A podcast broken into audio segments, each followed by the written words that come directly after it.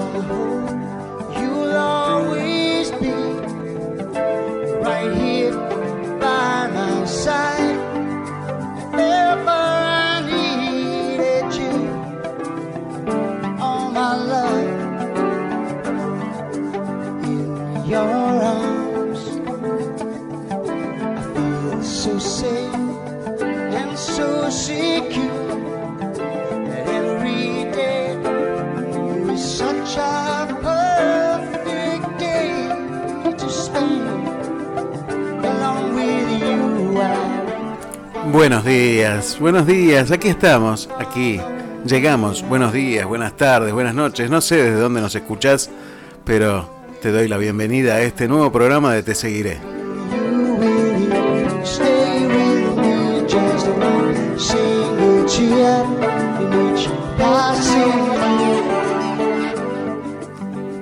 Y este es el número 99, 99, casi 100 programas que nos encontramos cada sábado, donde me permitís llegar, me permitís entrar, me permitís invadir tu intimidad, tu corazón, para, para poder conversar, para poder hablar de algún tema en particular, pero de la vida misma, porque de eso se trata, de hablar de, de nosotros, de hablar de, de esta humanidad que va hacia algún lugar y tratamos de descifrar ese camino.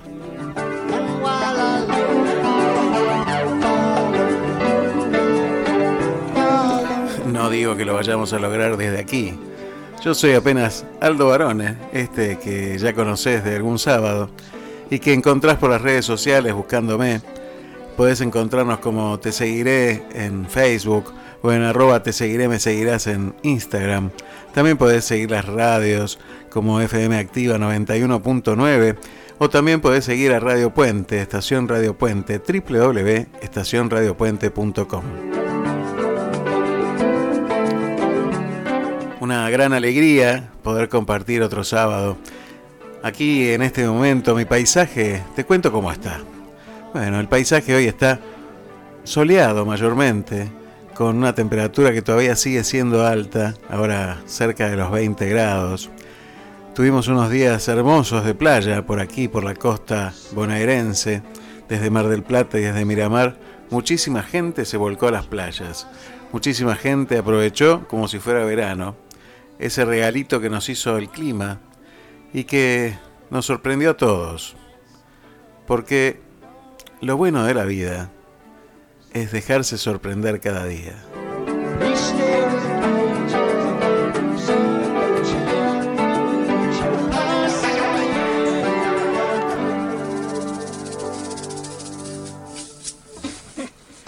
So you don't, you wouldn't do us. Um,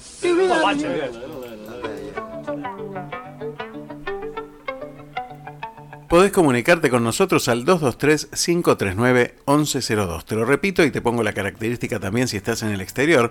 Me puedes mandar mensajes al más 549-223-539-1102.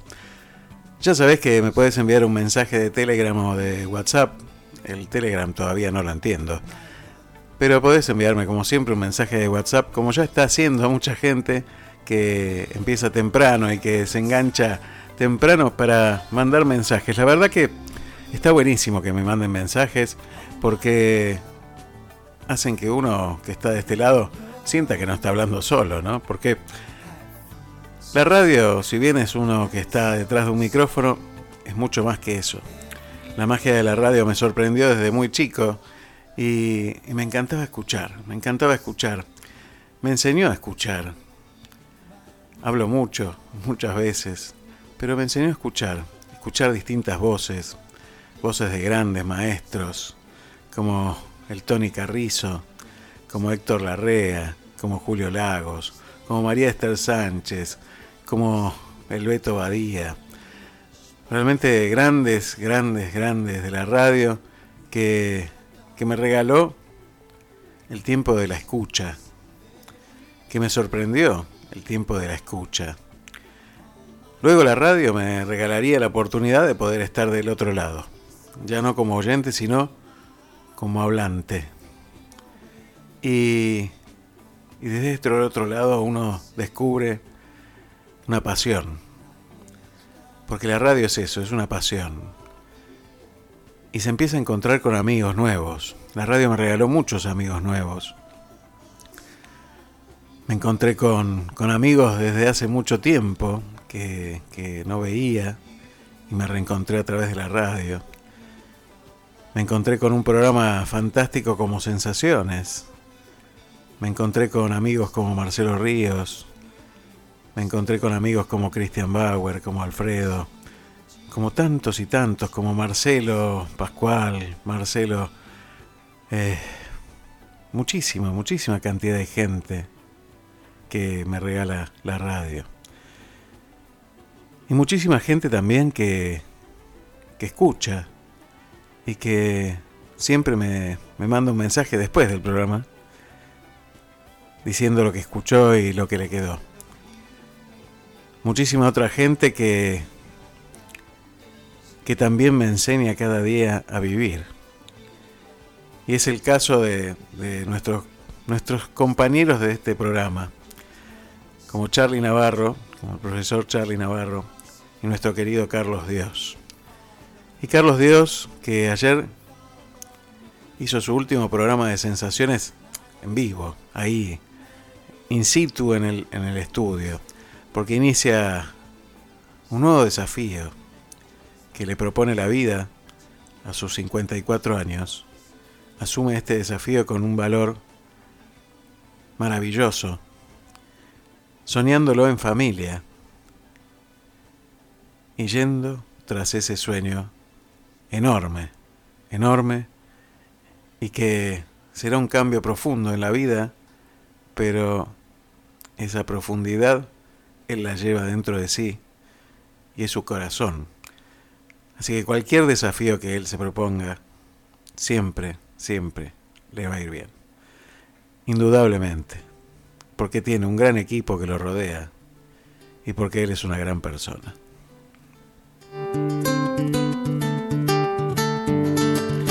Por supuesto seguirá con nosotros por aquí, con las llamadas telefónicas y siempre, siempre va a estar en sensaciones también. Así que la radio también me regala esto, ese, esa mezcla de sabores, porque todo desapego es difícil, porque a uno le gusta abrazar, a uno le gusta encontrarse a tomar un café en Zurich o en donde toque y, bueno, se va a hacer difícil. Pero sabemos perfectamente que nos vamos a volver a abrazar. Such a perfect day to spend along with you. I will follow you. Will you follow me all the days and nights that we know will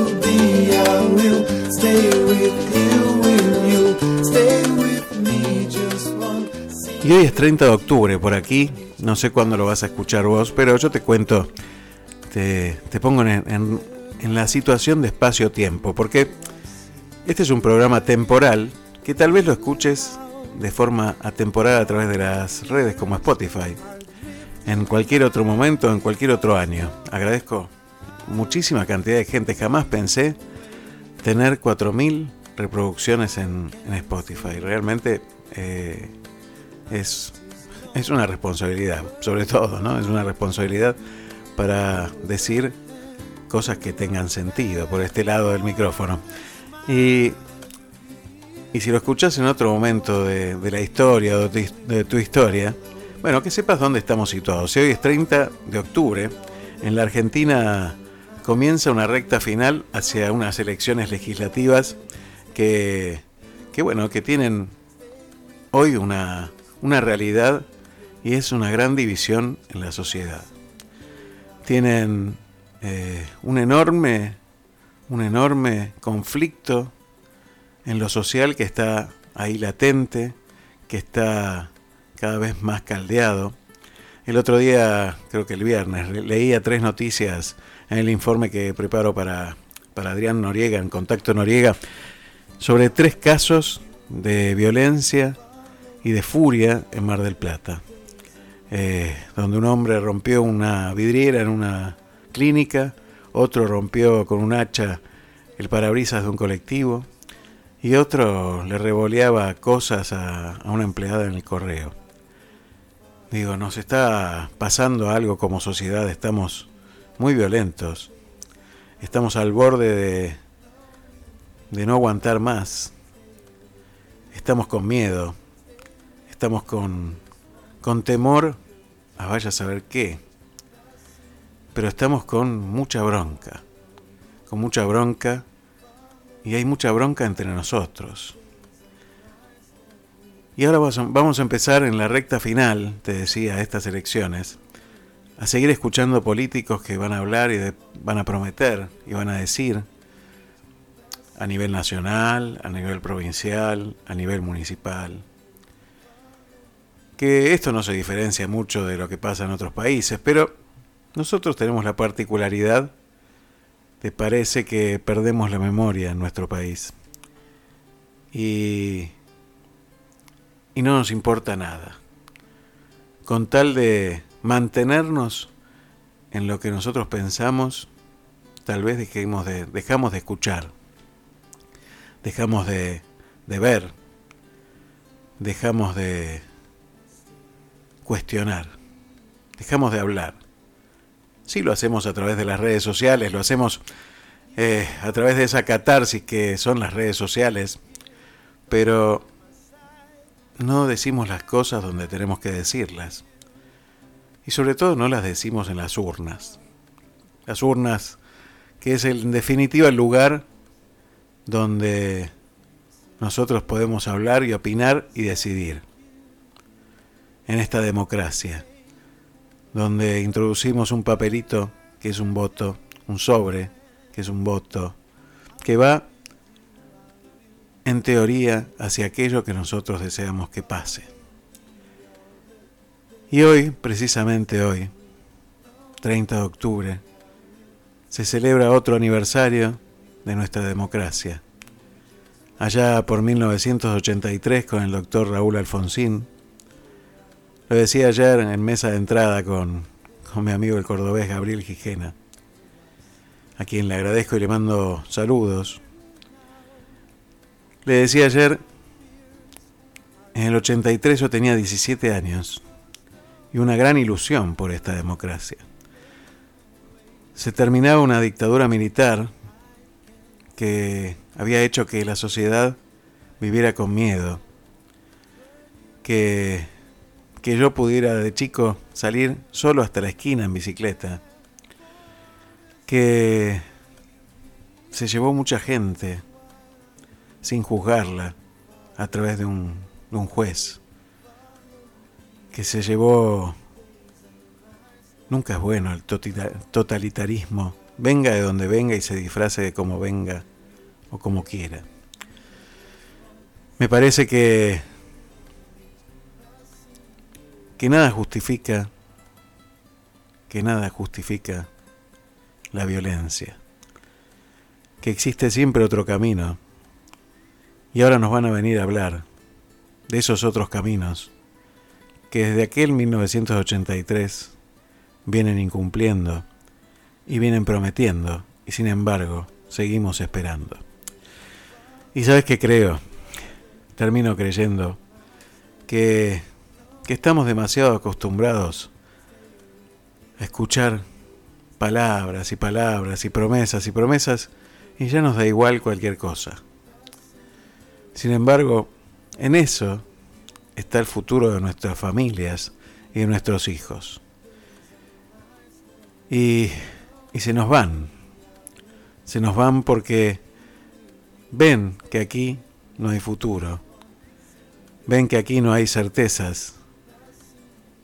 Y pierden algunas esperanzas en que esto en algún momento pueda resurgir.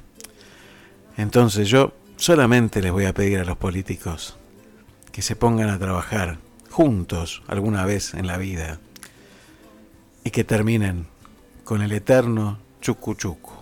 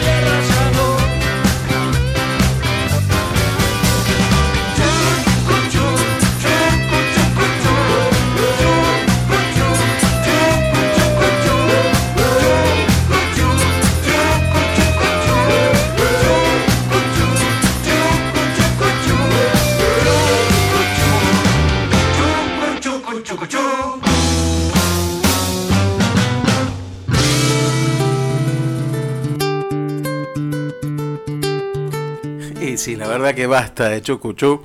Y terminemos, terminemos con eso y empecemos a trabajar por un país en serio, por un país que, salga adelante. Y sanemos las heridas, curemos las heridas que, tiene nuestro país. De todos lados, ¿eh? de todos lados. Aprendamos a vivir en sociedad. Yo creo que la sociedad está, así como te decía antes, como con una enfermedad. Y esa enfermedad transforma esa inquietud en algo que muchas veces paraliza. Y hoy vamos a hablar de esto, vamos a hablar del miedo. Y el miedo muchas veces nos lleva a la inacción, nos lleva a no comprometernos, a, a corrernos. Tal vez nuestra propia historia de vida y de país nos lleve a pensar de esa manera, ¿no? Te hablaba antes de, de la época militar y había una frase que, que yo escuchaba mucho cuando era chico y que era, no te metas, no te metas. ¿Y sabes qué?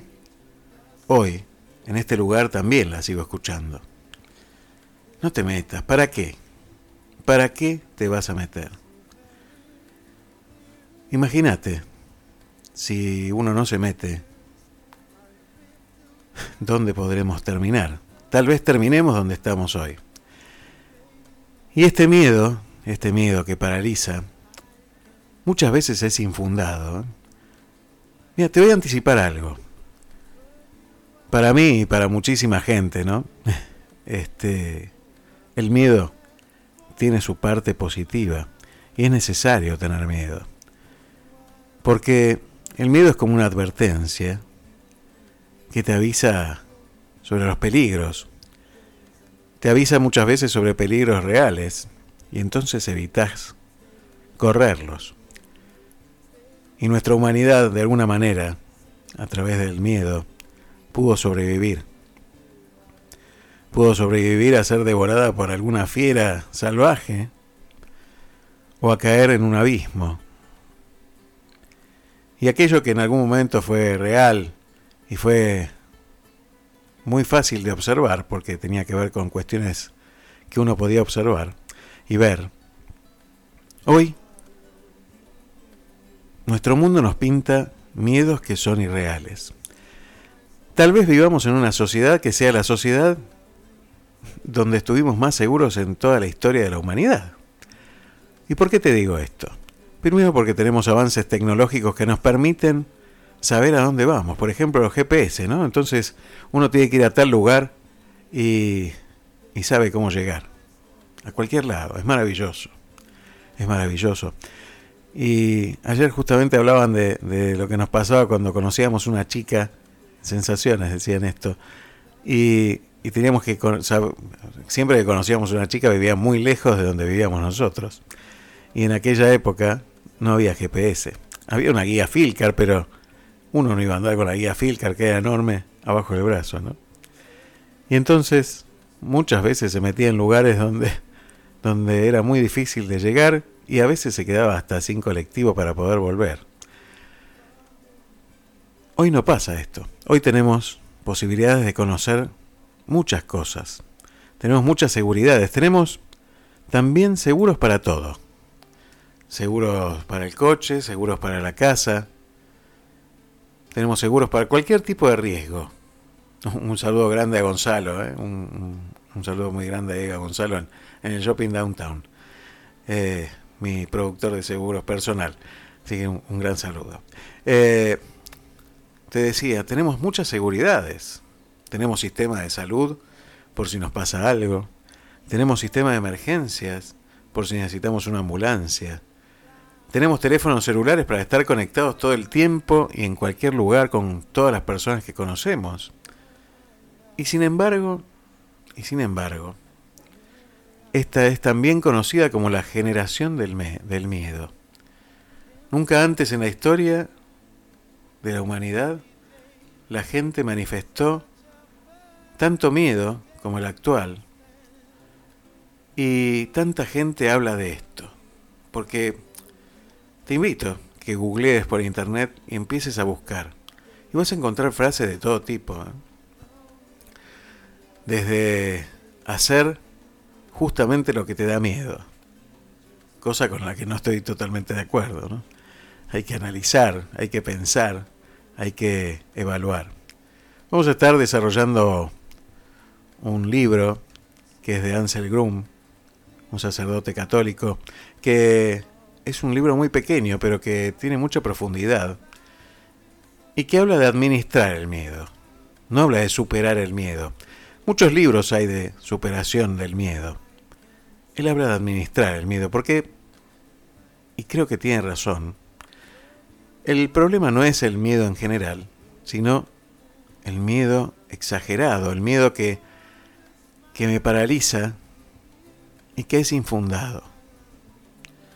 El que no se corresponde con una realidad, sino con mi imaginación. Me parece que ese es el peor de los miedos, porque hace que uno se quede inmóvil. Y cuando uno se queda inmóvil, el tiempo lo pasa por arriba.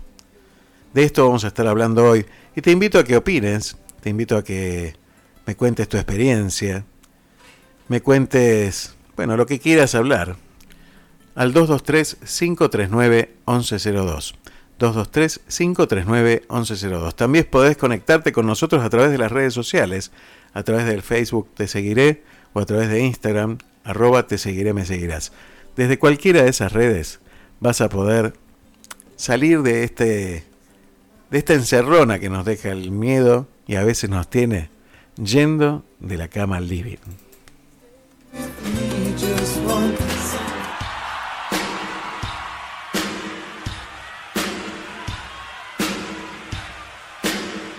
Voy a presentar a la banda Say. Ustedes son la otra banda Say No More.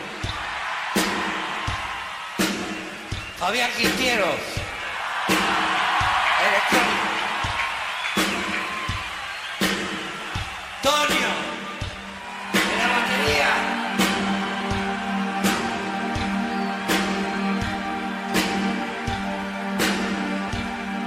En el bajo, Carlitos.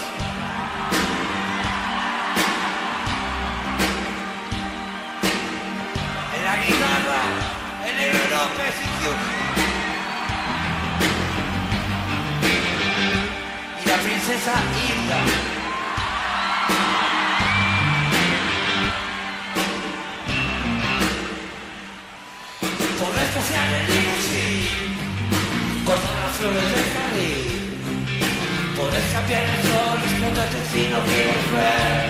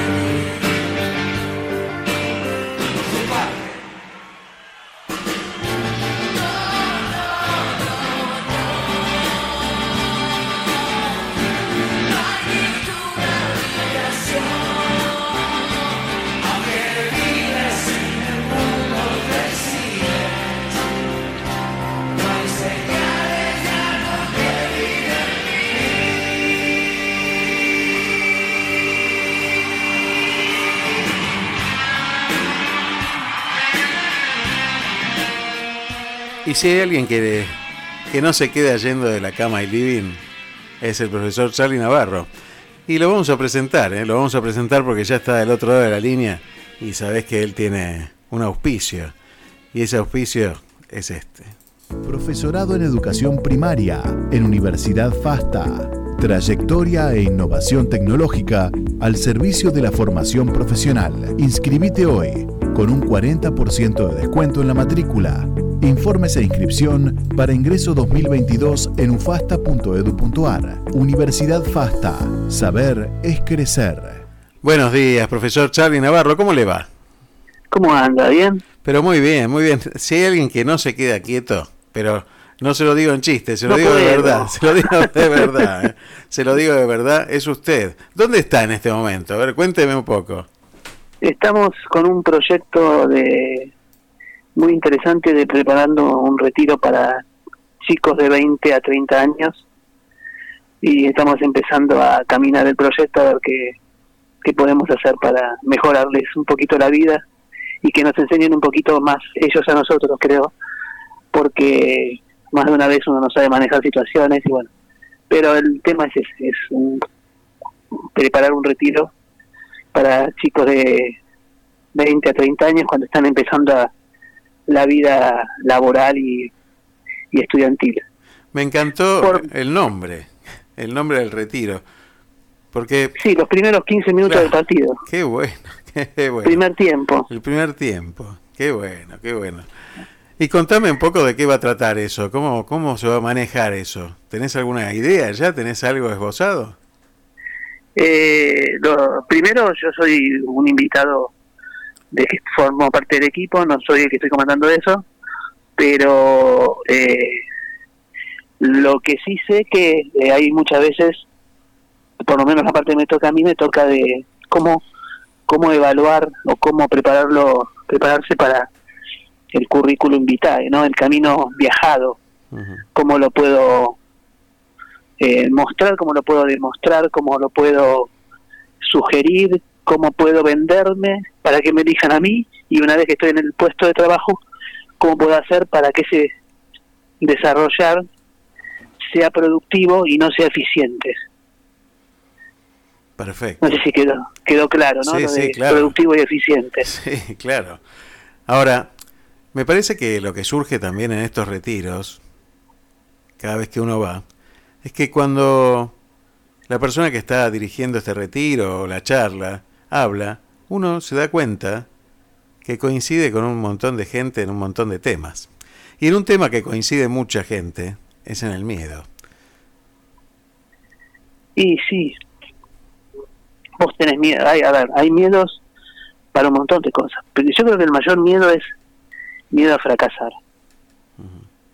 miedo a no, miedo a la muerte, pero miedo a la pobreza, miedo a la crítica, miedo al ridículo, de acuerdo al lugar donde está, miedo a creértela,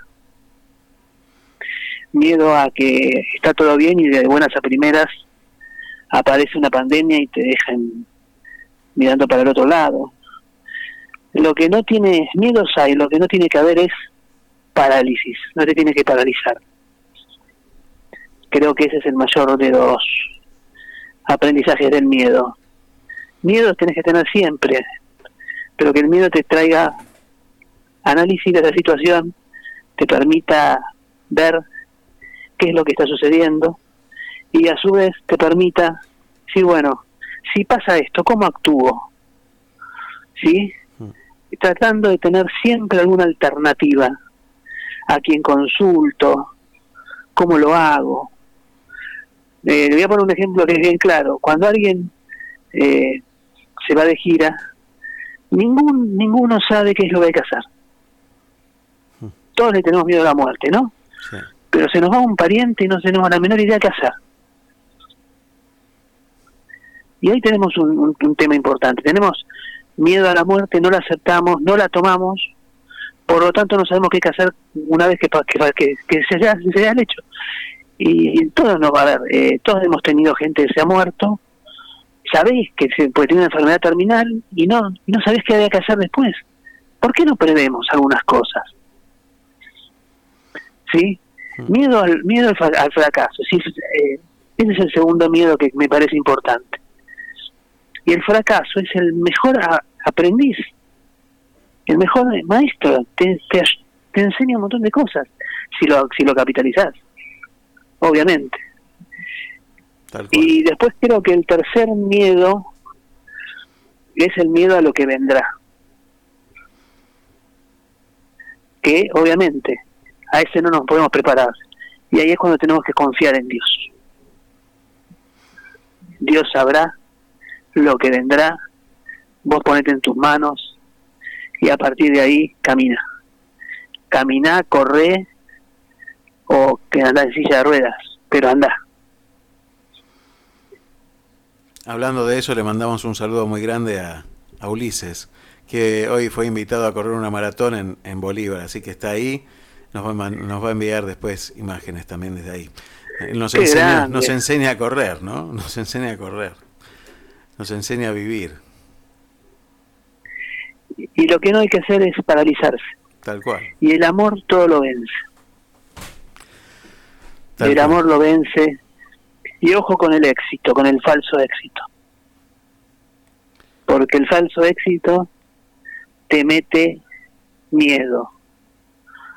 Porque te manda situaciones que por ahí no estamos preparados para vivir ni para afrontar. Uno dice, uy, qué bueno sería si... Y por ahí te encontrás en un trabajo que no tenés, que no estás capacitado. ¿Entendés? Sí. Entonces ahí está el punto. Por eso paso a paso, vamos tranquilos, aceptemos al, lo que nos va tocando y por algo pasan las cosas. Por algo pasan las cosas. Charlie, yo quiero hacerte una pregunta muy íntima, si me permitís. Sí. ¿Cómo era Charlie antes de, del diagnóstico del Parkinson y en qué te transformó? Me imagino que, que el primer momento debe haber generado miedo, ¿no? Pero ¿en qué te transformó? Eh, Charlie era un soberbio, era un eh, creído, era alguien que se las sabía todas, que se llevaba el mundo por delante, que no le daba bola a la familia, que trabajaba todo el día y que aprendió que tengo que ir despacio y que eh, me puedo caer y me voy a caer.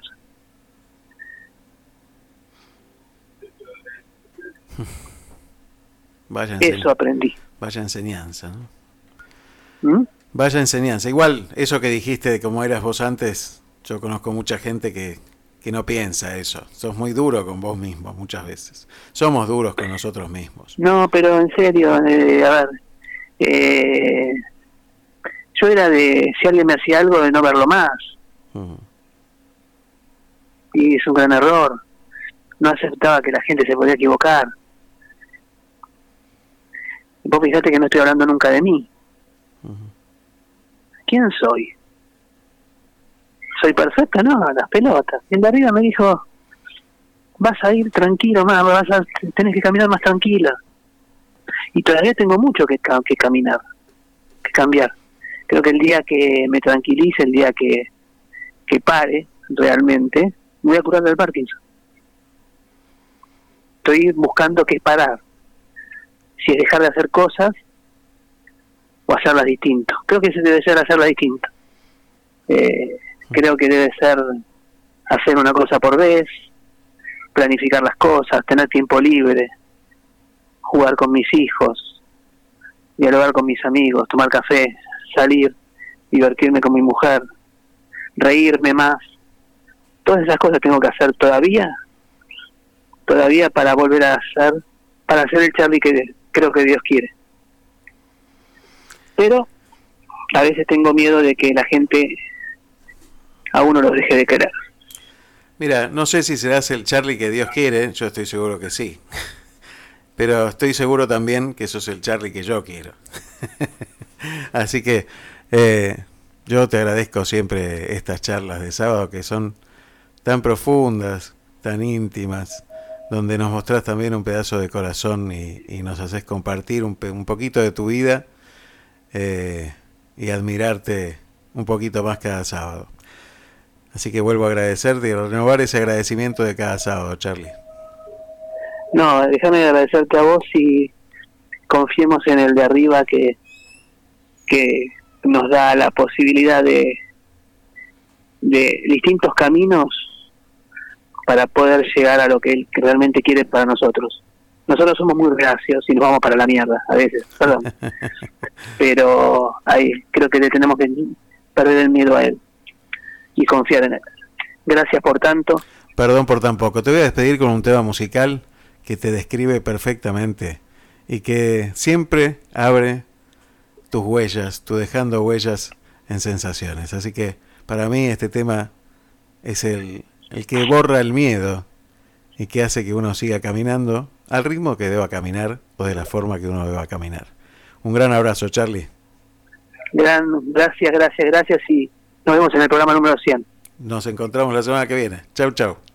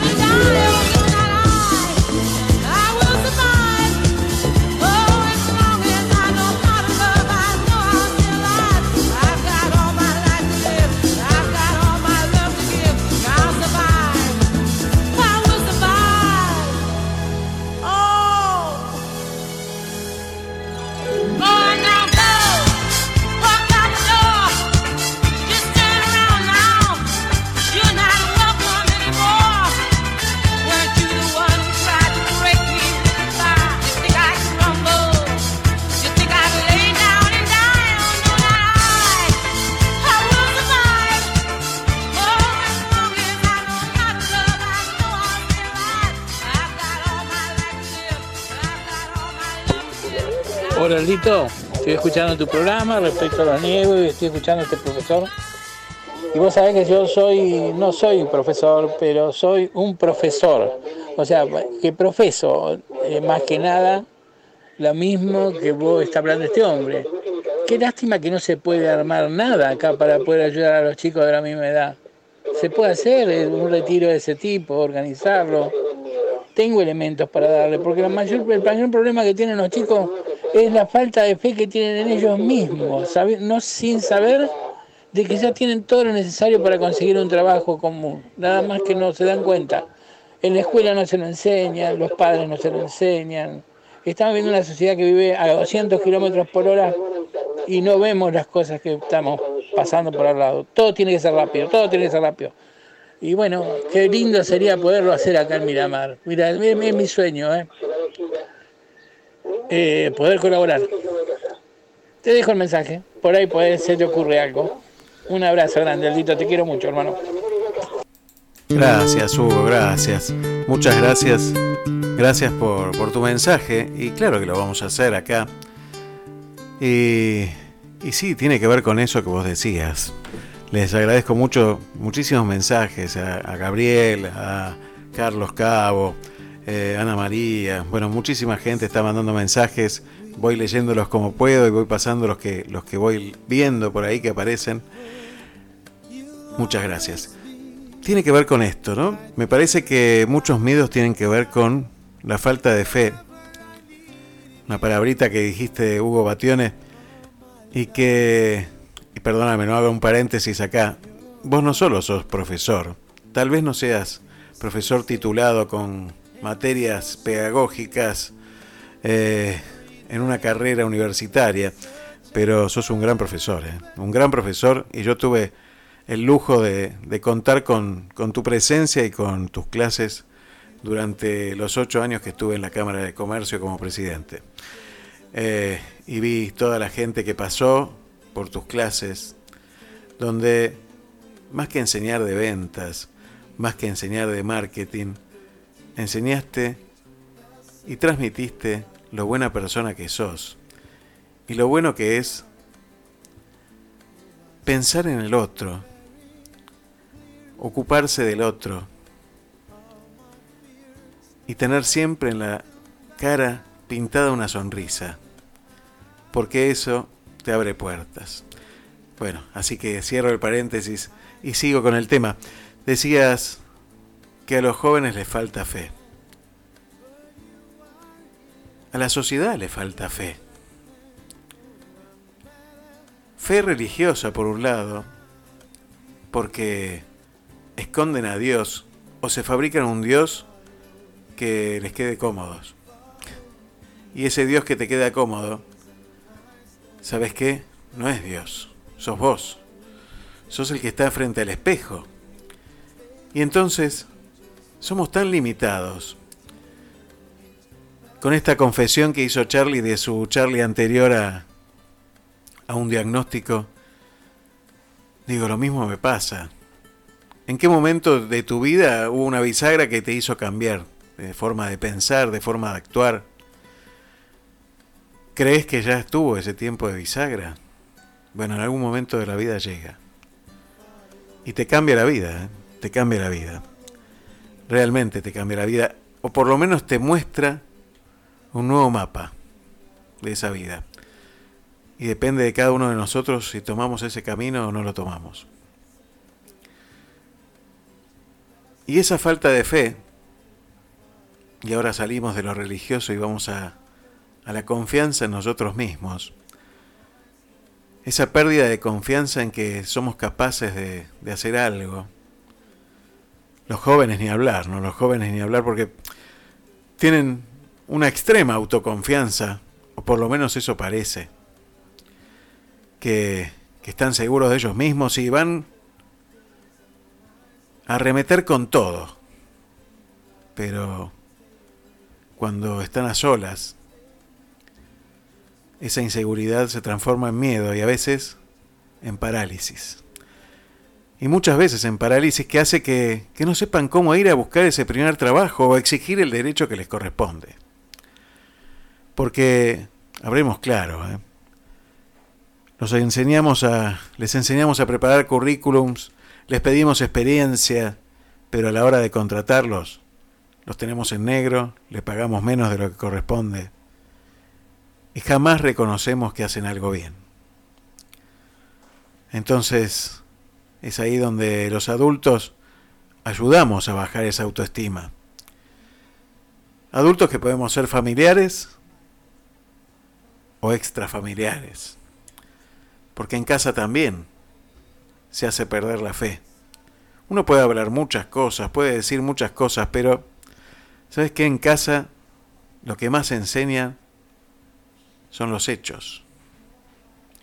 Son lo que hacemos.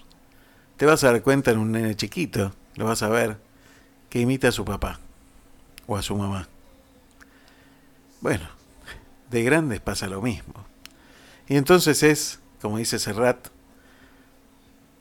a menudo los chicos, los niños se nos parecen, los hijos se nos parecen.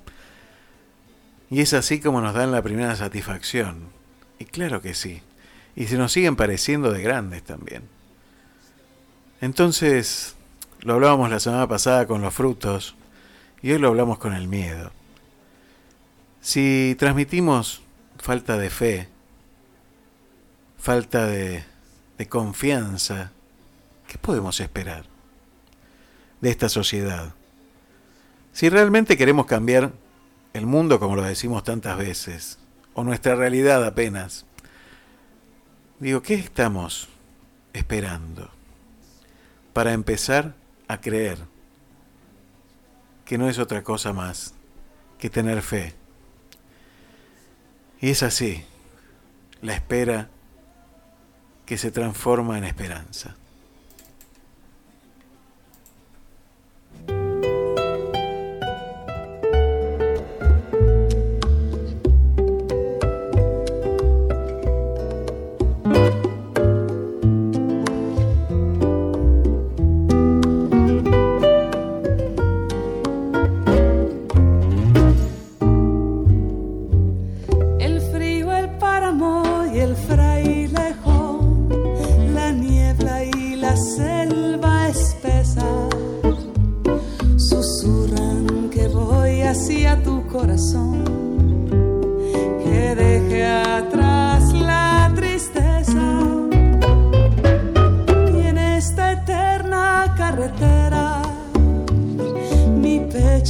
Se agita y se enciende.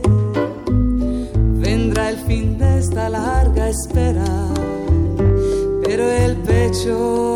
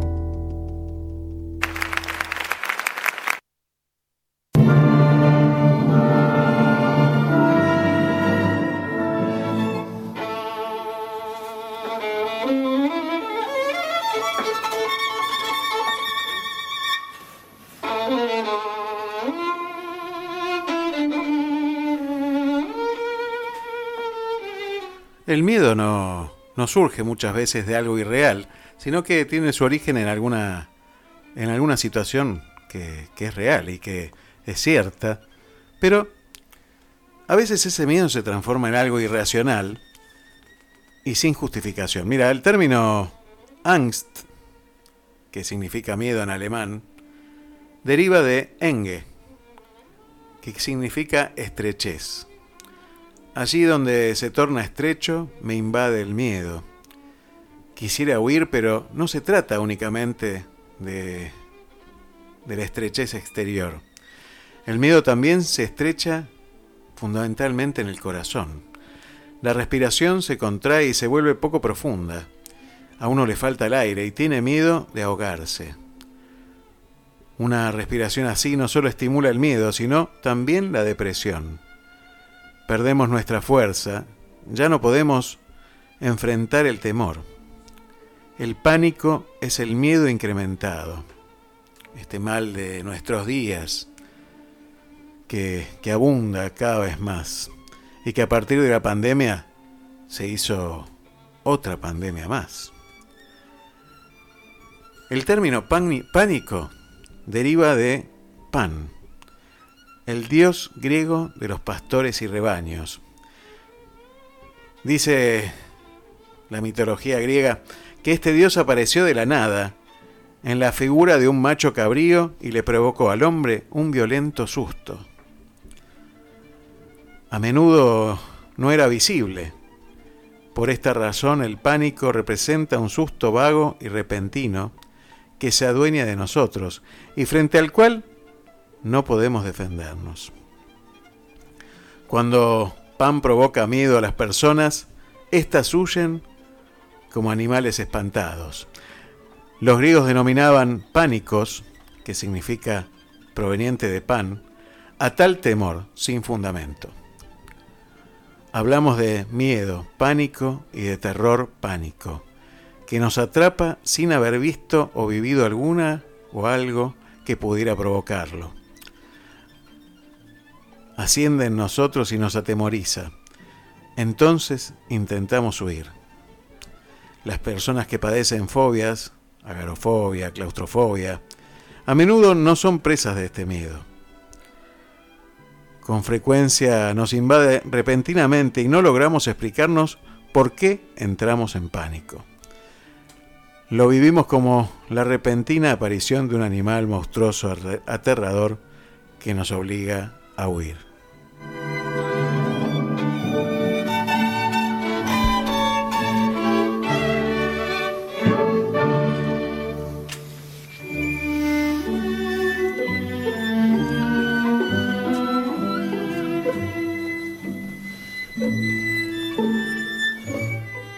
Creo yo que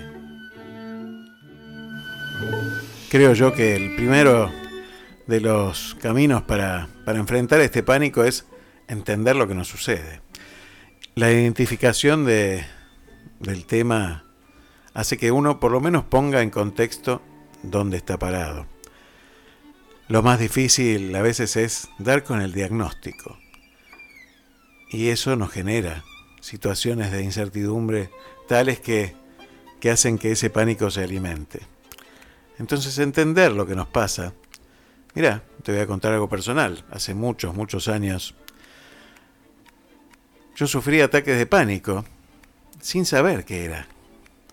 Y en esa época, hace tantos años, no se tenía demasiada información de esto. Eh, y entonces pasé por médicos, por estudios clínicos, porque no se podía identificar lo que tenía. Hasta que un día, escuchando, claro está, la radio, alguien empezó a contar lo que le sucedía y un médico que estaba investigando sobre este tema, un psiquiatra, dijo esto es un ataque de pánico. Era, por supuesto, algo novedoso para, para la gente, porque no se hablaba de esto, no era una palabra tan utilizada, sino que, que era algo que se ocultaba y que se manejaba en la oscuridad. Pero por supuesto que los psiquiatras sabían perfectamente de qué se trataba. Ahí encontré ese diagnóstico y a partir de ahí una vez que supe de qué se trataba, pude empezar a tratarlo. Entonces conocer, saber, es el primer paso para salir del miedo y empezar a vivir en el hoy, en el presente, y no pensar tanto en lo que viene.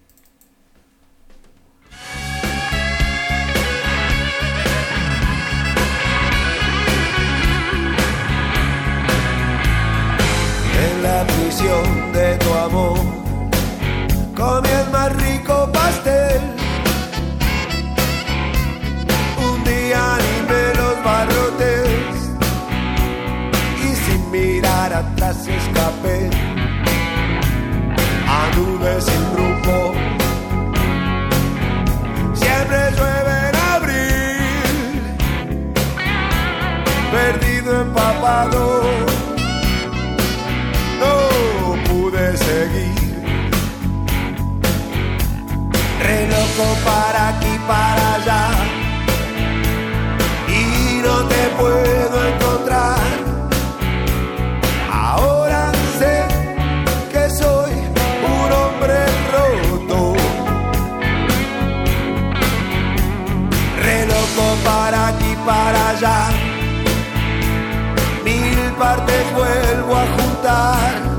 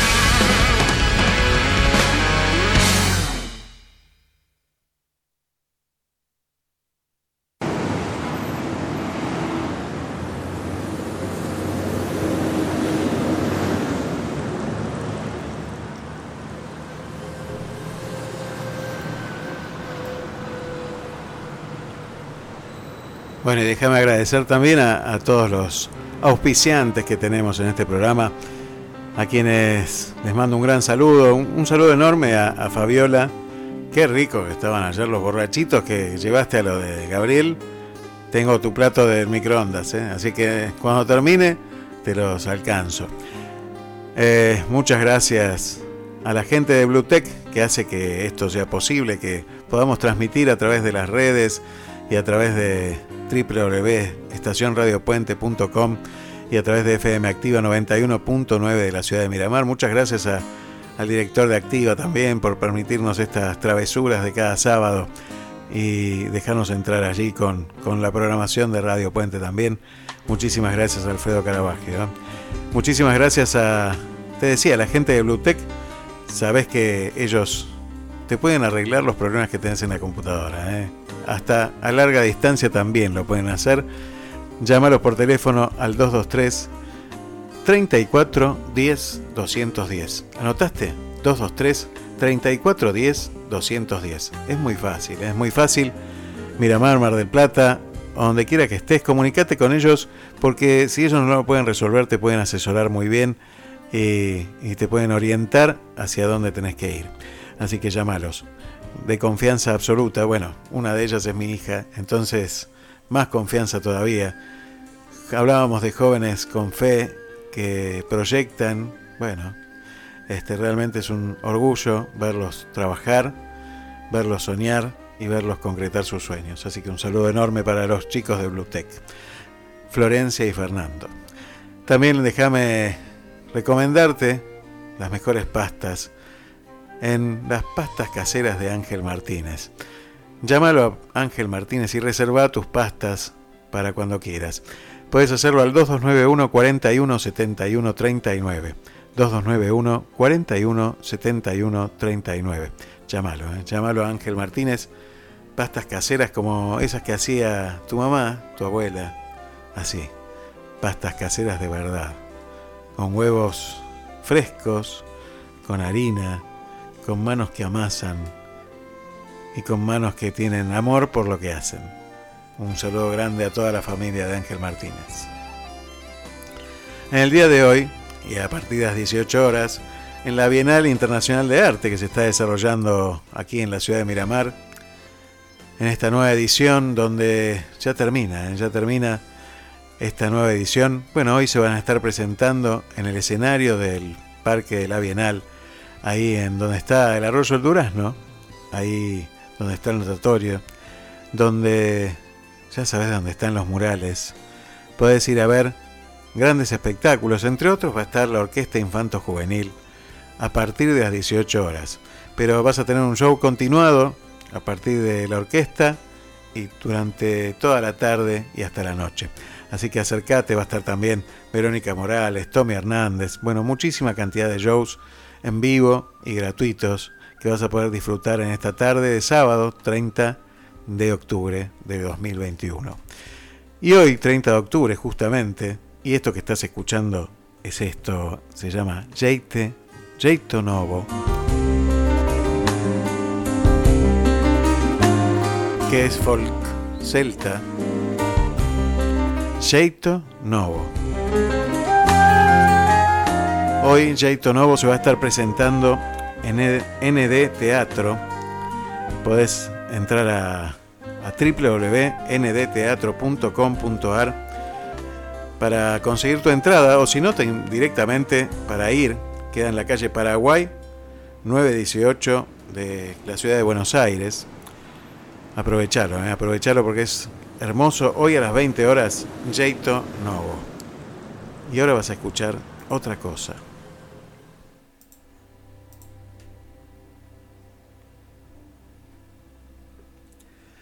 ¿Te acordás que hace un tiempo hablamos con Omar Zambrano? Un grupo de 35 músicos venezolanos decidió formar una orquesta sinfónica en Buenos Aires, Argentina.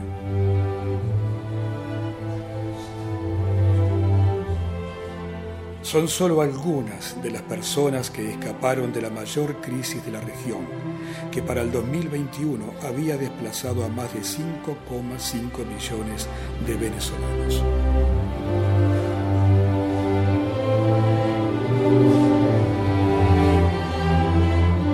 Estos músicos se ganaban la vida en los subterráneos. Debían mantenerse a sí mismos y apoyar a sus familiares desde el exilio. Pero un día todo cambió.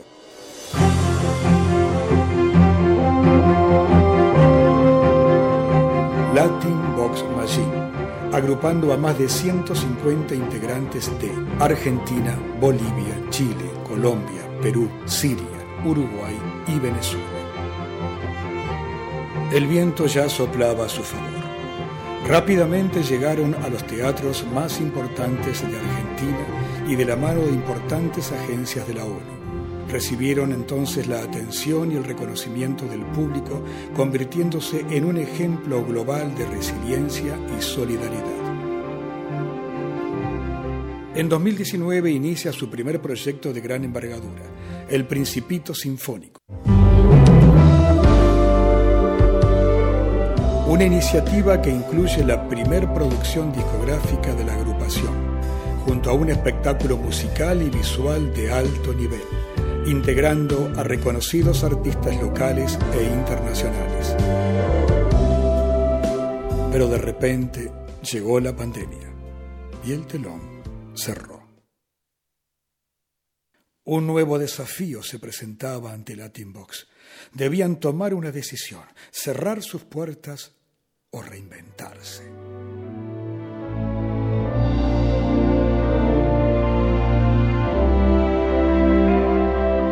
Luego de mucho trabajo, el Principito Sinfónico hoy ya es una realidad. Un disco grabado en pandemia superó cualquier expectativa.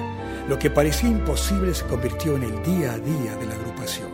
Diseños, planificación, alianzas e innumerables reuniones activaron toda la capacidad de la organización a un mismo objetivo. El trabajo continúa y no pretende detenerse. Desde la eternidad cumplirás tu promesa y en la oscuridad. En Latin Box aprendieron a trabajar en condiciones adversas, con numerosas limitaciones. Sin embargo, el Principito Sinfónico renació de sus cenizas para convertirse en la principal motivación, continuar con la labor que los unió.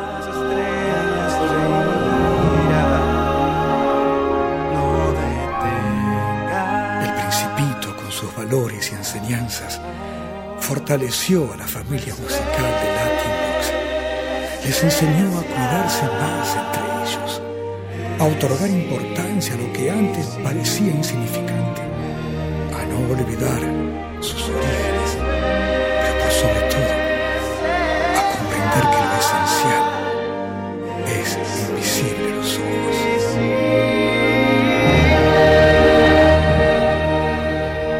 Y hace ya algunos programas, en el capítulo, capítulo 78, hablamos con Omar Zambrano, el director de Latin Box Machine, que nos hablaba de este proyecto, que el 6 de noviembre se va a estar presentando en el Movistar Arena.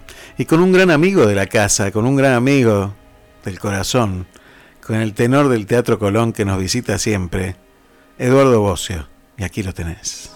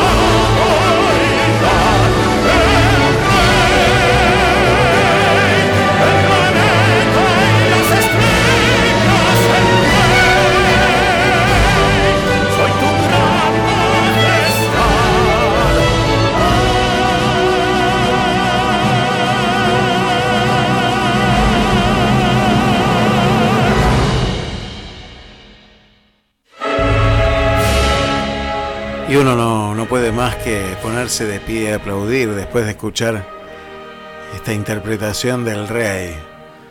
Eduardo Bocio, presente también en este hermoso proyecto de Latin Box Machine que se grabó íntegramente durante la pandemia y pudimos conocer a través de Omar Zambrano la forma en la que se estaba trabajando y grabando. Tanto trabajo de edición, imagínate 150 músicos y todos los invitados, todos los invitados que, que pasaron por, por esta obra maravillosa que ahora se va a poder ver en el Movistar Arena el 6 de noviembre.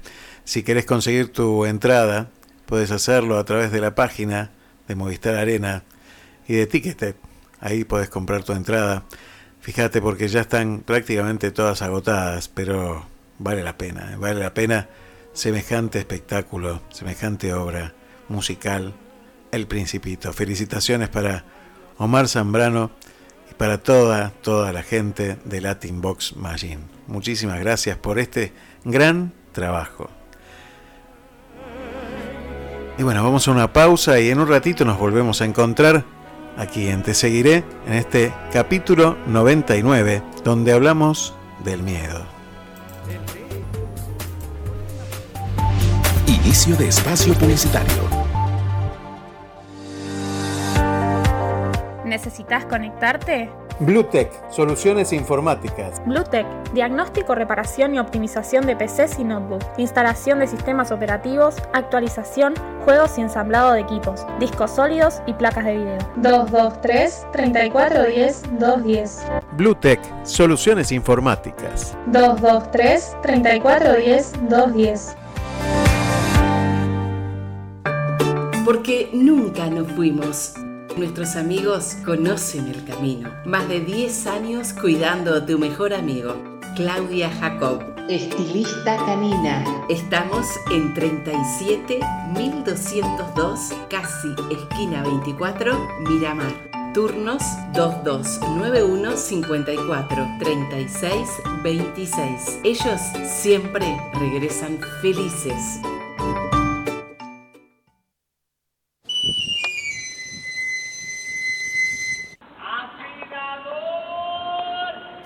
¿Te quedaste sin filo? Llámalo a Luis Reboredo al 2291 40 12 20. Afilación de cuchillas y tijeras para uso profesional y doméstico.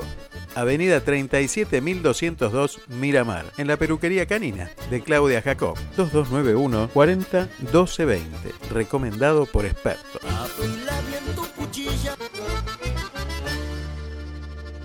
Diego Paranelli, gasista instalador, certificado categoría 2, plomero gasista. Instalaciones sanitarias, servicio de termotanques, calefones, trabajos de plomería, mantenimiento de calefones y cocinas, urgencias durante las 24 horas con servicio integral para la construcción. Llámalo al 0223 155 96 0774. También encontralo en Facebook.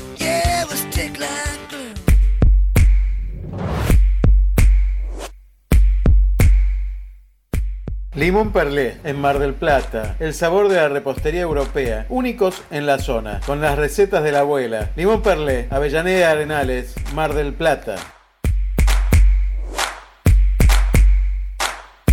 Aguas del Sur, calle 19610. Embotelladora de agua finamente purificada. Aguas del Sur. Horario de lunes a viernes de 9 a 12. Visita la planta purificadora en calle 19610. De Miramar para todos.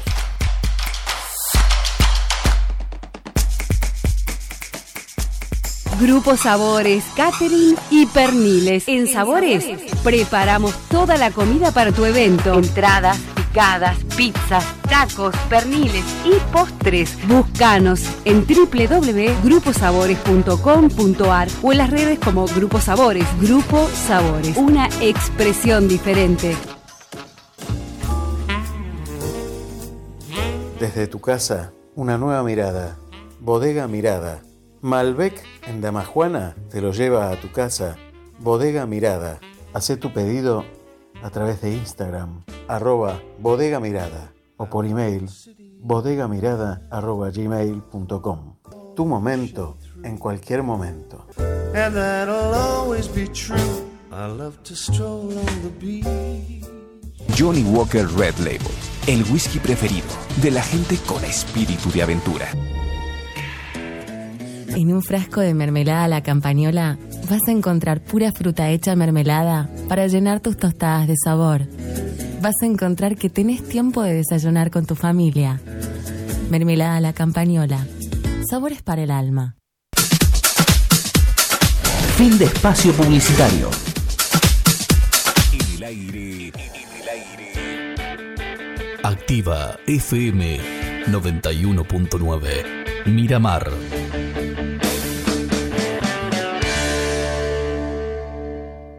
Radio Puente. Buena música y buenas palabras. Las 24 horas. Donde quiera que estés. Quédate en Radio Puente. www.estacionradiopuente.com.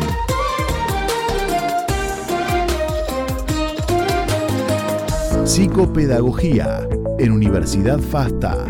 Trayectoria e innovación tecnológica al servicio de la formación profesional. Inscribite hoy con un 40% de descuento en la matrícula. Informes e inscripción para ingreso 2022 en ufasta.edu.ar. Universidad FASTA.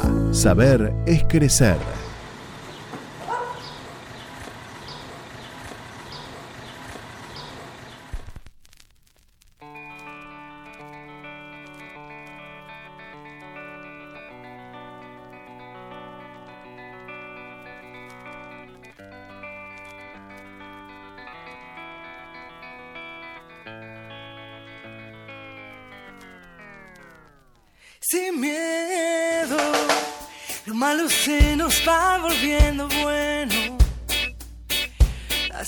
Se confunden con el cielo y nos hacemos aves sobrevolando el suelo así sin miedo. Si quieres las estrellas, vuelco el cielo. No hay sueños imposibles ni tan lejos. Si somos como niños, sin miedo a la locura, sin miedo a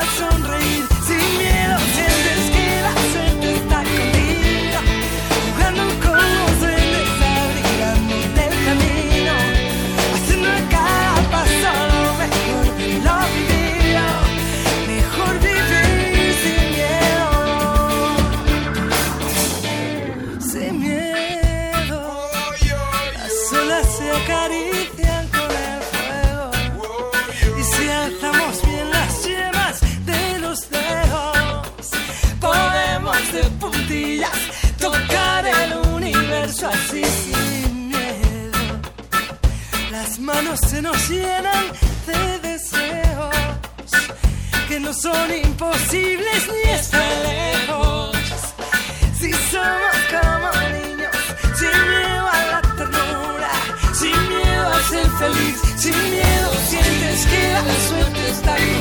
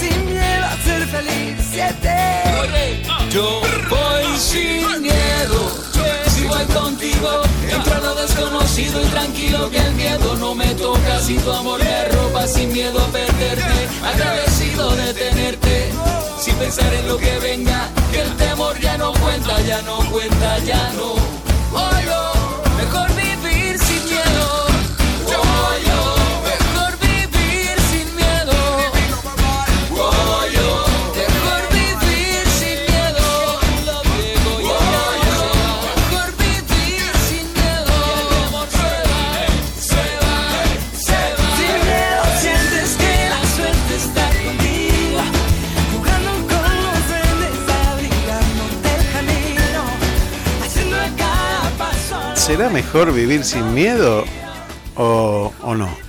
Bueno, hice una pequeña encuesta en Facebook esta mañana y la mayoría dijo que sí, que hay que tener miedo, que el 57%, no tanta mayoría, ¿eh? el 57% dijo que sí y el 43% dijo que no. ¿Y tener miedo a qué? Por ejemplo, a involucrarse en algo nuevo. Dice Ansel Grum, muchos están contentos cuando compran algo nuevo, cuando después de la renovación la casa parece relucir y al modernizar la empresa. Pero no siempre ocurre así. Lo nuevo también puede provocar miedo. En la actualidad, el anhelo de renovaciones dio lugar al miedo frente a lo incierto. Cuando se reestructura una empresa, a menudo esto genera principalmente temores. Es el miedo a perder el lugar de trabajo. De acuerdo con las experiencias, lo nuevo se impone a costa de los antiguos colaboradores sin, sin considerar las pérdidas. El que adquirió muchos conocimientos en en su profesión observa más bien con escepticismo los cambios que cuestionan o superan esos conocimientos. Por más efectivas y muy elogiadas que sean las revoluciones técnicas, él no espera nada nuevo ni nada bueno de ellas. Los nuevos caminos, los nuevos métodos, los nuevos productos generan miedo. Ayer escuchaba una entrevista a Celeste Carballo, que la vi reluciente, que la vi maravillosa a Celeste y me puso muy feliz verla tan con tanta luz, con tanta energía, con esa voz maravillosa que siempre tuvo y que de alguna manera conserva. A estos 65 años su vida la renovó y perdió el miedo a renovarse y a enfrentar ese miedo a involucrarse en una nueva vida. Y escuchaba que decía, el público le cuesta lo nuevo. Cuando hago una nueva versión de un tema o escribo un nuevo tema, la gente siempre me pide lo mismo. Siempre pide, me vuelvo cada día más loca, o cuando me levanto temprano a la mañana. Y le pasa muchísimo a los músicos eso. ¿eh? Eh, me pasó con Jorge Durietz, un gran compositor y músico argentino de la banda Pedro y Pablo, que vino y presentó material nuevo. Y claro, la gente quería lo viejo. Nos cuesta, nos cuesta involucrarnos en lo nuevo. Nos cuesta salir de nuestra comodidad que, que nos tiene acostumbrados. Ese silloncito que ya tiene nuestra forma en esta vida. Salir de esa comodidad siempre es una inquietud, siempre es una incertidumbre, siempre genera que, que no podamos manejar ciertas cosas o ciertas variables, como si alguna vez pudiéramos hacerlo. Eh, la realidad es que la vida nos sorprende y hay que estar preparado para dejarse sorprender, por lo bueno y por lo malo. Per se las cosas no son buenas ni malas, es como uno las toma. Y lo decía Charlie antes, ¿no? Hoy viendo las cosas a la distancia, puede entender un poco mejor ese golpe de la vida. Tal vez te pase a vos también que en algún momento tuviste algún golpe o tuviste que dar un, volantazo y cambiar el rumbo extremadamente rápido. Y no estabas preparado, o por lo menos creías que no estabas preparado. Sin embargo, la vida la vida te da el tamaño de la cruz que, que podés cargar, que tenés la fuerza de llevar, y siempre te pone al lado, cuando es muy pesada, gente que te ayuda a cargarla, aunque esté a millones de años luz.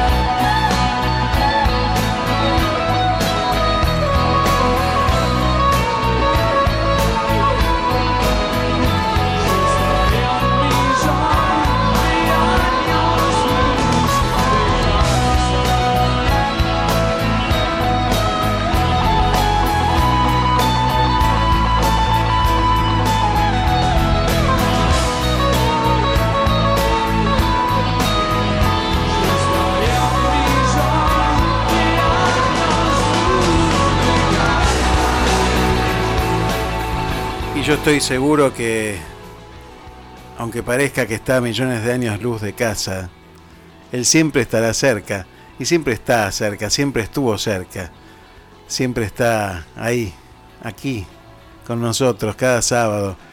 Querido Carlos, Dios, buenos días, ¿cómo estás? Hola Aldo, ¿cómo estás? Buenos días, saludos a tu hermosa audiencia de Miramar. Pero qué alegría tenerte, y sé que estás tomando un helado con tu esposa. Sí, exactamente. Los sábados a la mañana eh, es para nosotros, los chicos están hibernando, pues es una, nosotros dormimos, los chicos hibernan. Y aprovechamos, fuimos a buscar ropa a la tintorería, eh, dimos una vuelta y pasamos por una, una heladería, nos guiñó el ojo y entramos. Cuénteme los gustos, a ver, cuénteme los gustos que está tomando. Eh, un chocolate amargo y un zambachón italiano. Uy, qué rico. Bueno, para ir acostumbrándose y aclimatándose, ¿no? Exactamente, exactamente. sí. Bueno, ¿qué Así semana? Compraron dos heladitos, me parece muy Sí, bien. sí. Qué semana fuerte, ¿no? Uf, uf.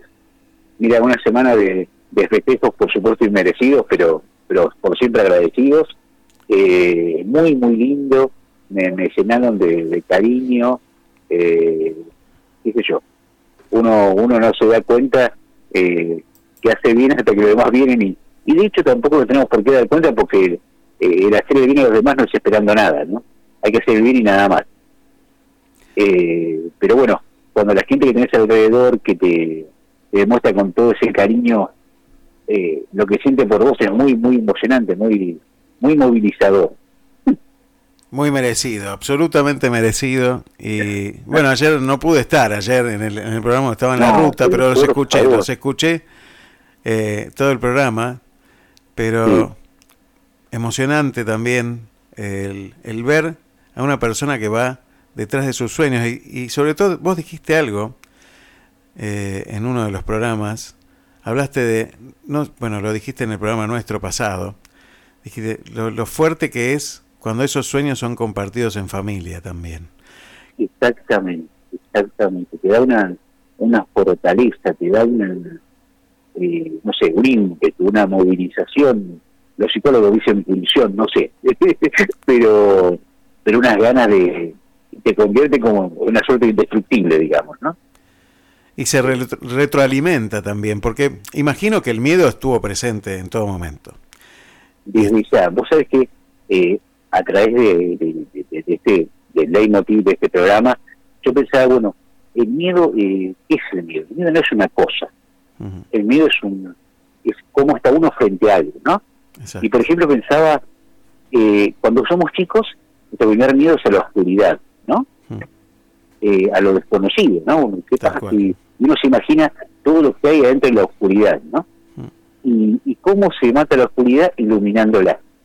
Totalmente, totalmente. Prendés la luz y te das cuenta que no pasa nada. ¿no? Eh, mira, yo a veces digo que tengo una enorme suerte, tuve una enorme suerte, porque a mí me pasaron las cosas malas de chiquito. y, y uno aprende, ¿no? Y aprende de- así a, a los ponchazos, ¿no? Pero, pero aprende, o sea que cuando uno empieza a ver qué momento más lindo que uno tiene, de recuerdo de, de su infancia, es cuando uno empezó primer grado, ¿no? Eh, Guardapolvo nuevo, los amigos, los, aprender a hacer las letras, la maestra de primer grado que uno recuerda por siempre por, por el cariño que nos tenían, ¿no? Y que era casi una segunda mamá y a veces más que una mamá. Eh, yo empecé primer grado y a los 15 días, empecé primer grado, estaba con un yeso de la punta del pie hasta el cuello en un en un sillón de casa por un lugar donde podía estar. ¿no? Madre mía. Eh, y, y bueno, pero el mundo tenía que seguir adelante. Y mi madre me puso una, una maestra particular, a la cual adoré como, como, como todas las maestras de primer grado, y venía tres veces por semana a casa, me daba clase, y cuando llegó junio más o menos, le dije, señora, ya terminé con todo el programa de primer grado, ¿ahora qué hago? Qué va, qué va. y yo le dije, siga con segundo. y bueno, o sea, eh, a ese, ese miedo, ese pararse, a, ese, a eso que uno podía decir, bueno, ahora viene una depresión, tristeza, eh, berrinches, mal humor. Bueno, yo, yo le puse otra cosa. ¿De acuerdo? Y, y frente a eso, eh, a- al miedo, a cosas, tenés que ponerle una actitud, ¿no? Y vos fíjate que, siempre digo, los chicos no aprenden lo que uno les dice, sino lo que uno hace. Totalmente.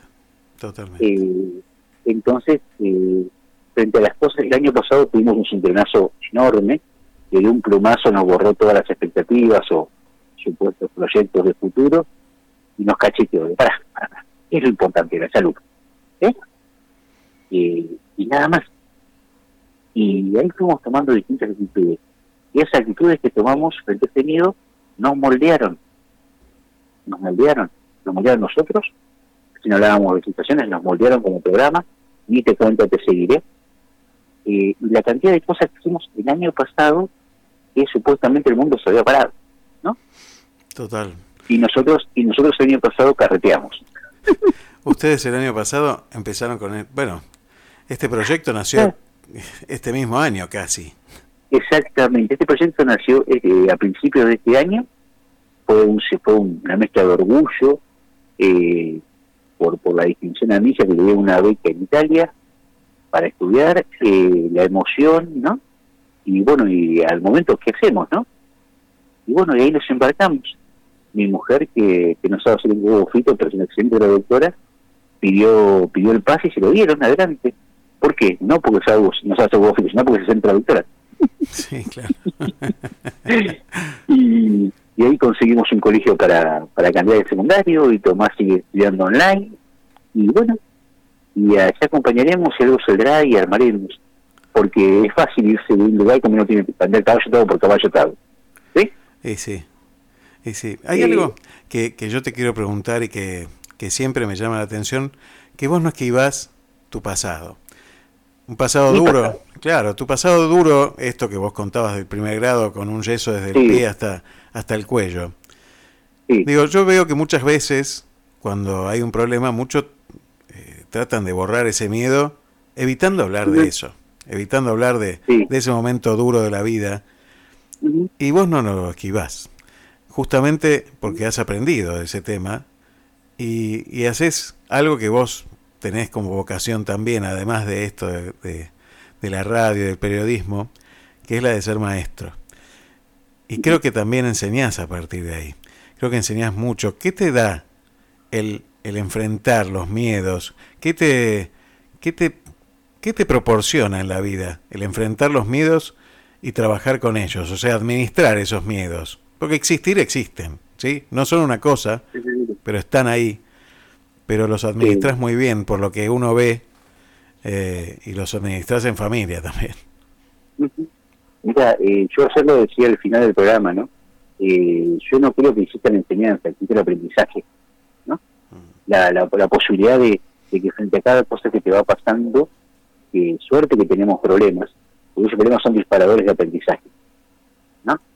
Eh, el otro día me encontré en el trabajo con un compañero, yo en el trabajo eh, estamos la gran mayoría hace más de 25 años, ya que nos conocemos de toda la vida.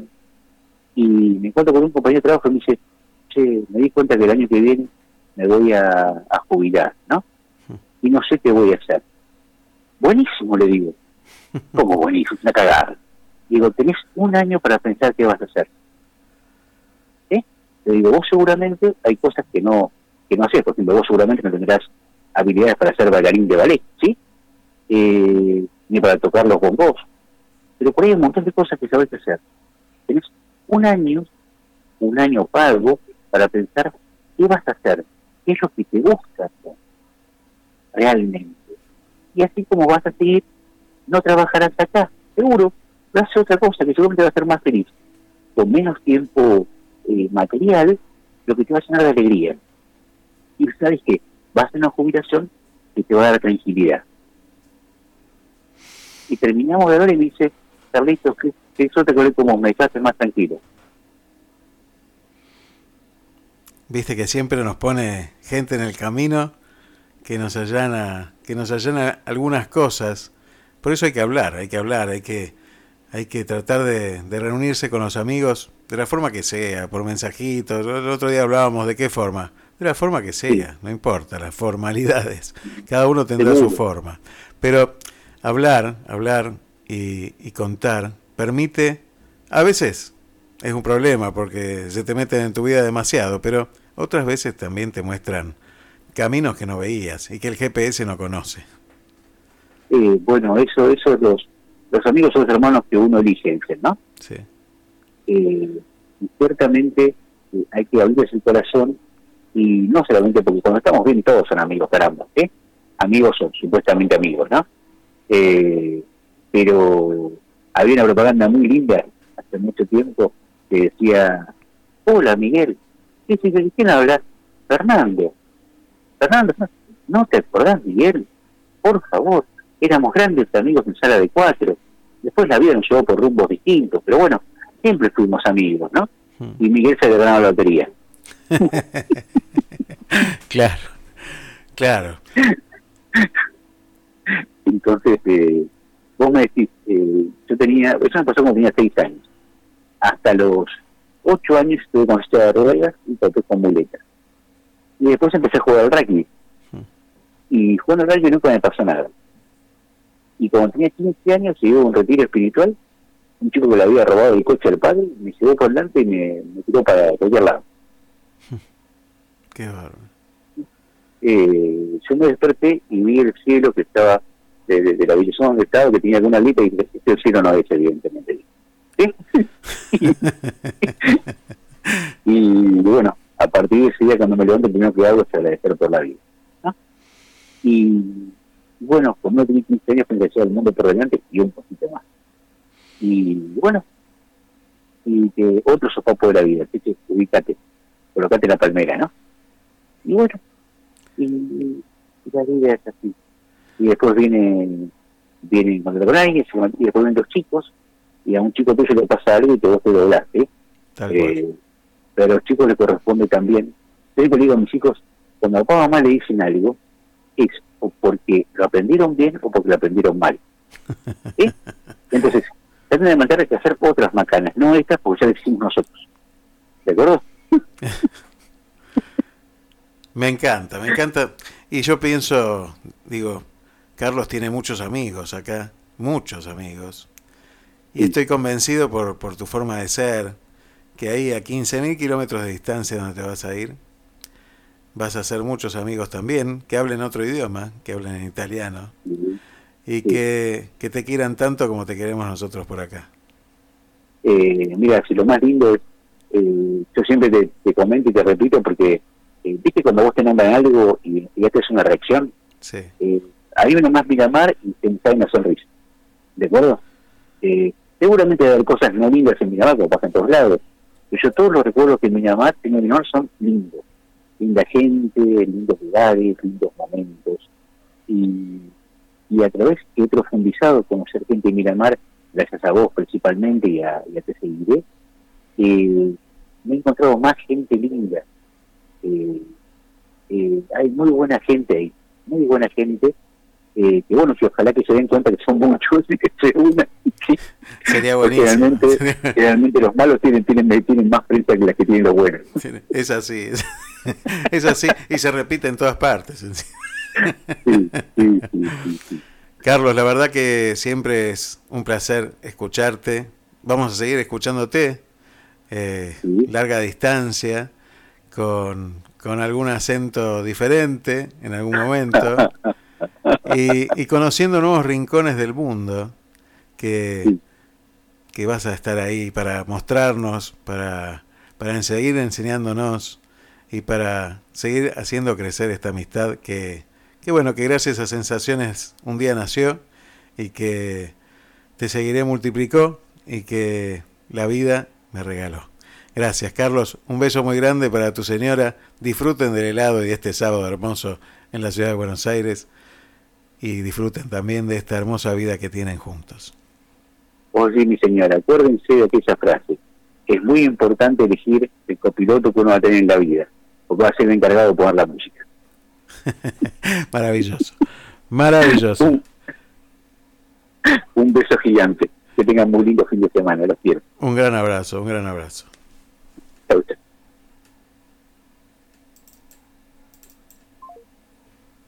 perdido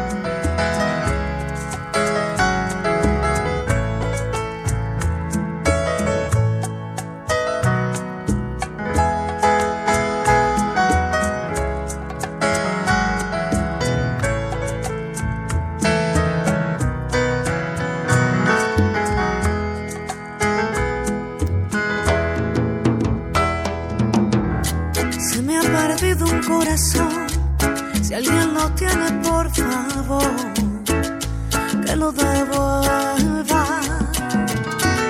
Yo lo tenía junto a mí, pero la puerta de su amor estaba abierta. Se fue volando detrás de una ilusión. Esas que llevan a perder la razón. Este vacío que hay en mí hace crecer la soledad y siento que me estoy muriendo. Se me ha perdido un corazón, por eso hoy quiero brindar por los fracasos del amor.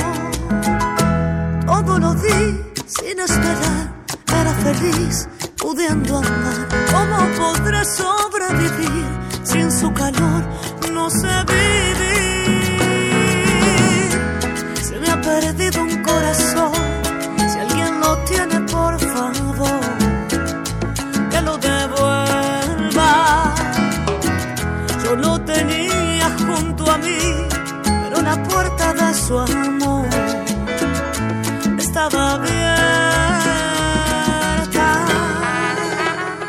Hablando de cosas nuevas, la verdad que siempre escucharlo a Carlos que nos muestra que es posible seguir soñando.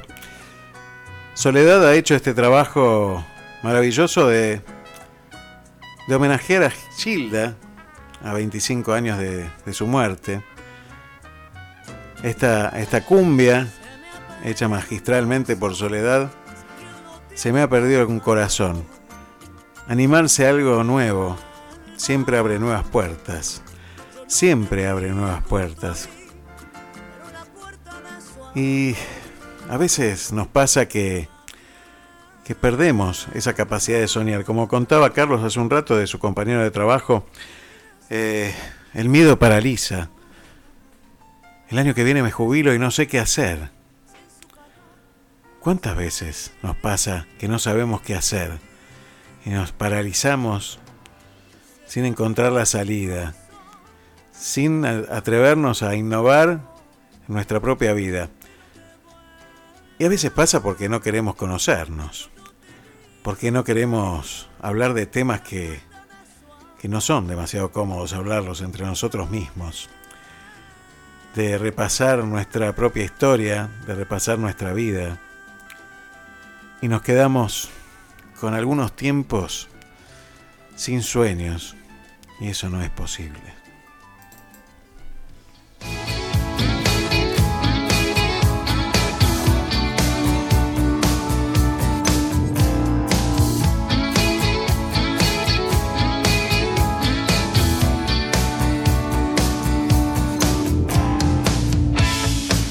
Ya no está y se fue ese tiempo sin sueños. Yo tengo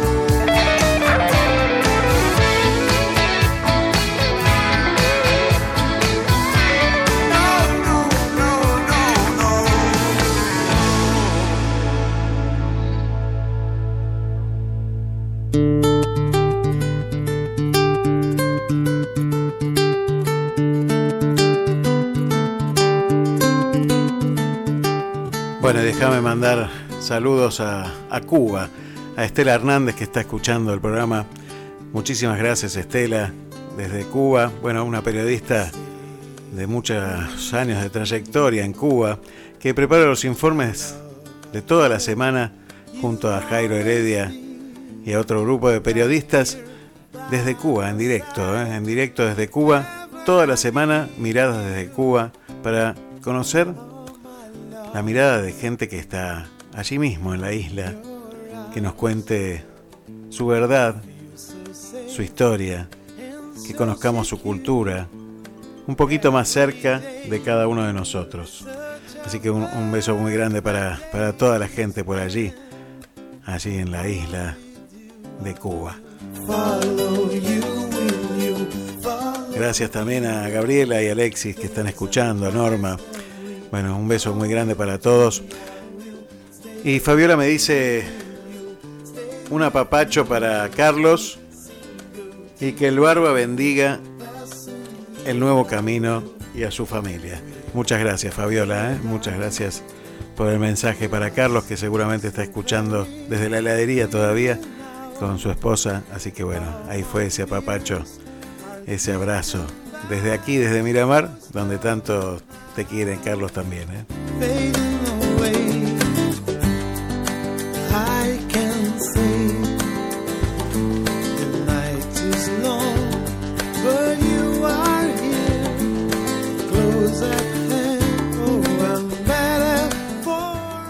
Y Carlos habló de un miedo. Habló de un miedo que era el miedo al ridículo. Si observamos con más detenimiento su contenido, el miedo que nos paraliza a menudo puede mostrarse como miedo al ridículo. Tenemos temor a quedar en ridículo frente a los demás. Este tiene relación con la vergüenza. Nos sentimos avergonzados cuando otros se ríen de nuestras palabras, supuestamente torpes y toscas, cuando no sabemos cómo continuar la charla, cuando nos equivocamos al hablar o cuando nos enredamos en algo y no encontramos ninguna salida. Nos avergonzamos de hacer el ridículo. La vergüenza es el miedo a perder nuestro honor. Es la necesidad primitiva del hombre de estar bien parado frente al otro. Y al mismo tiempo existe el miedo primitivo a ser ridiculizado o deshonrado frente al otro. Es inherente al hombre. Tiene un significado positivo ya que quiere protegernos de que otro, desde afuera, penetre en nuestro ámbito íntimo y lesione nuestros límites de manera tal que nos desnude. Por esta razón, en la Biblia, tiene cierta relación con la desnudez. No se trata en primer lugar de la vergüenza frente a la sexualidad, sino frente a las miradas hirientes e impertinentes del otro. Es una necesidad primitiva del hombre protegerse frente a las miradas que juzgan y condenan. En realidad, vergüenza significa, primitivamente, cubrir algo, velar. No queremos abrirnos por completo a las miradas de los demás. Tenemos la necesidad de estar para nosotros. No queremos que nos pongan en evidencia y nos avergüencen frente a los demás.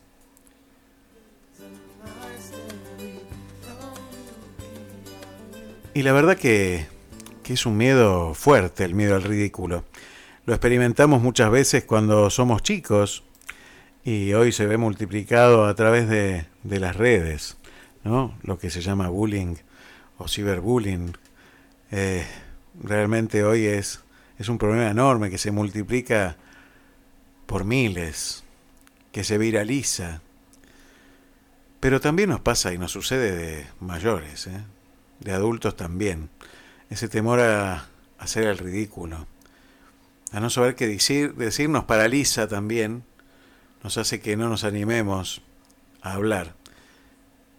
Y yo tuve un profesor en la facultad que decía, ustedes no tengan miedo de preguntar, la mayor estupidez es la que no se dice. Por supuesto, uno tiene que, que por lo menos estar en el contexto de lo que se está hablando y prestando atención.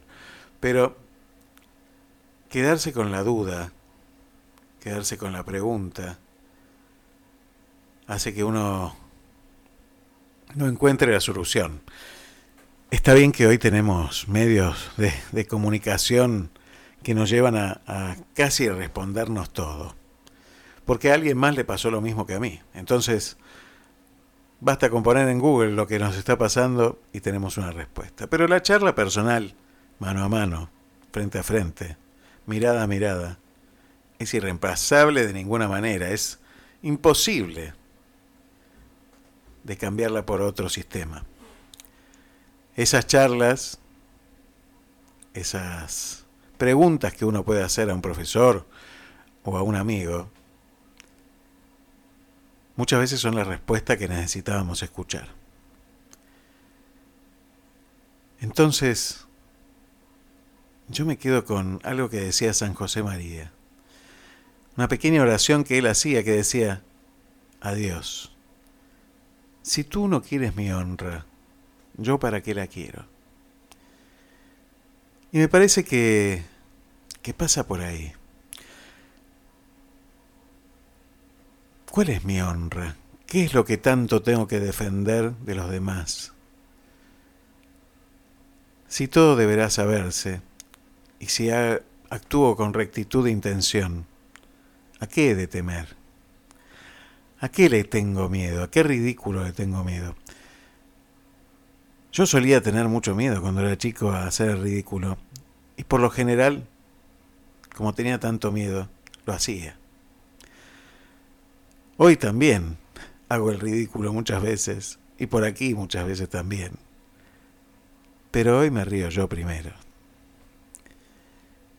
Y ese es un poder muy fuerte. ¿eh? Aprender a no darnos tanta importancia como creemos que la tenemos. A no tomarnos tan en serio. Y a reírnos un poquito más de nosotros mismos. ¿Sabes por qué? Porque la vida en definitiva es como una moneda y quien la rebusca la tiene.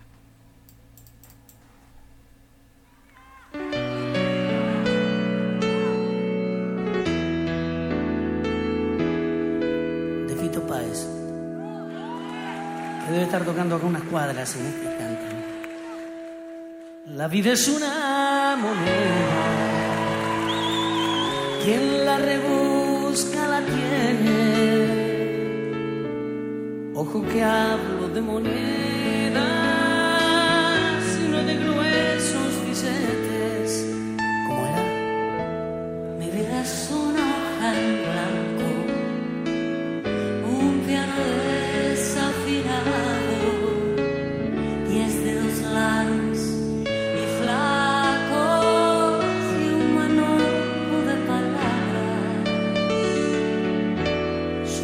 Solo se trata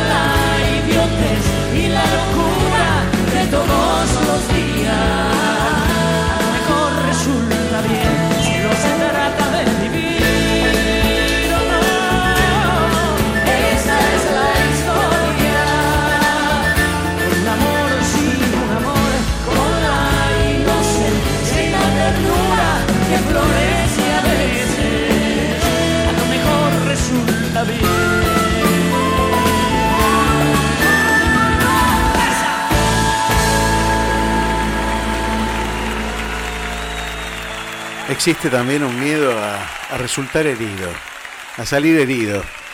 En lo profundo de nuestro ser se encuentra el miedo a las heridas. Tememos que alguien pueda ejercer violencia física sobre nosotros. Cuando en el subterráneo se reúnen varios matones, algunas personas entran en pánico. Tienen miedo de que puedan acometer contra ellas. Es una amenaza real a la que muchos se sienten expuestos en la actualidad en las paradas de autobuses o en las estaciones de trenes de las ciudades. Pero más difundido aún es el temor a ser herido psíquicamente. Los hombres que de niños fueron lastimados viven con un miedo permanente a ser heridos de nuevo.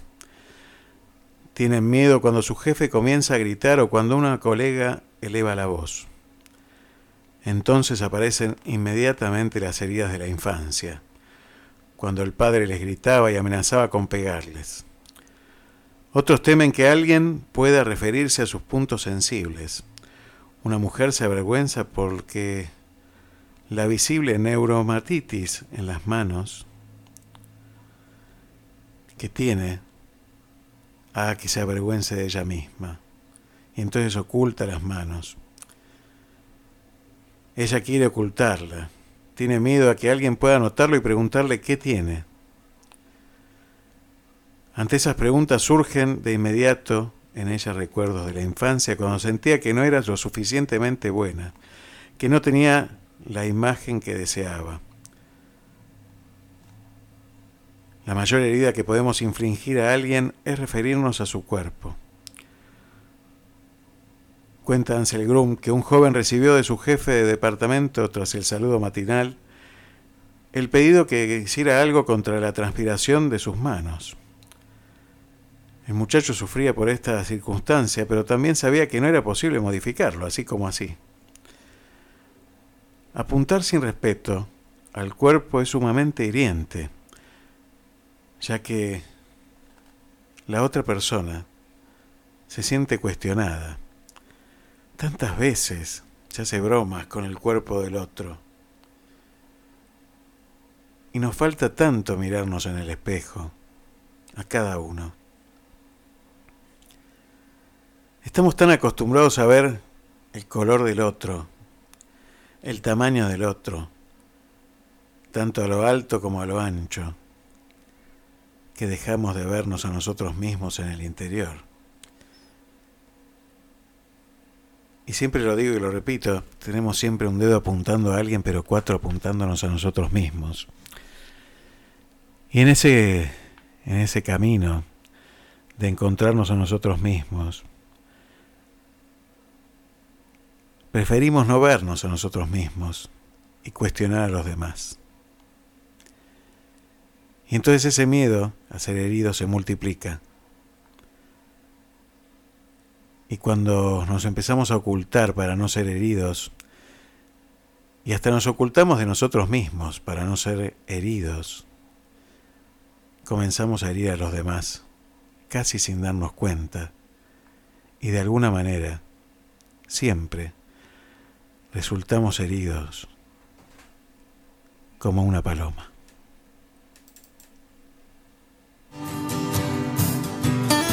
Mi vida fuimos a con un solo paracaídas. Uno solo va a quedar volando a la deriva. Vivir así no es vivir, esperando porque vivir es jugar y yo quiero seguir jugando. Le dije a mi corazón, sin gloria pero sin pena, no cometas un crimen, mi amor, si no vas a cumplir la condena. Y quiero vivir dos veces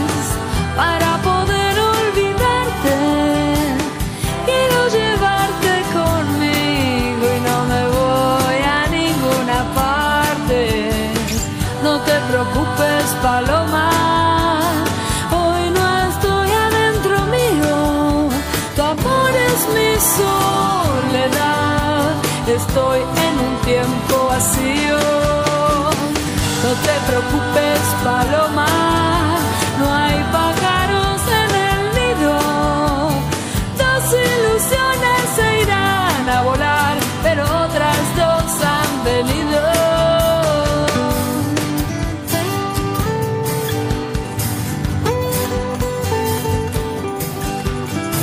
Si me olvido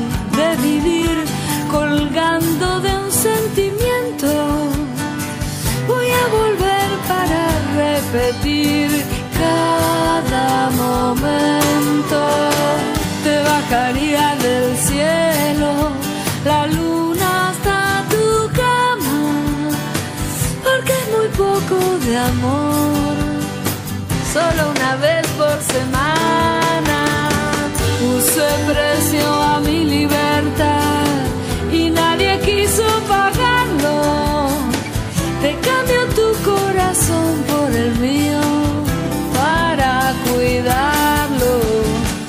Arpas de gloria, qué bien.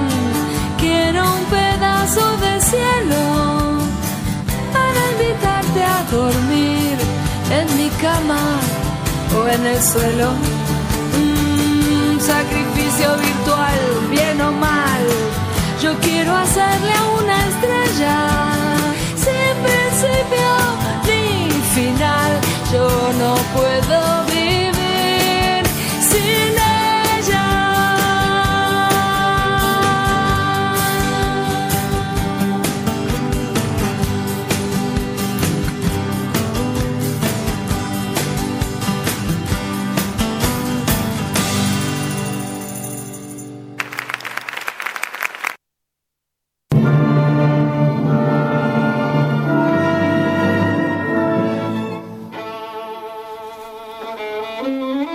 hay, un par de miedos más.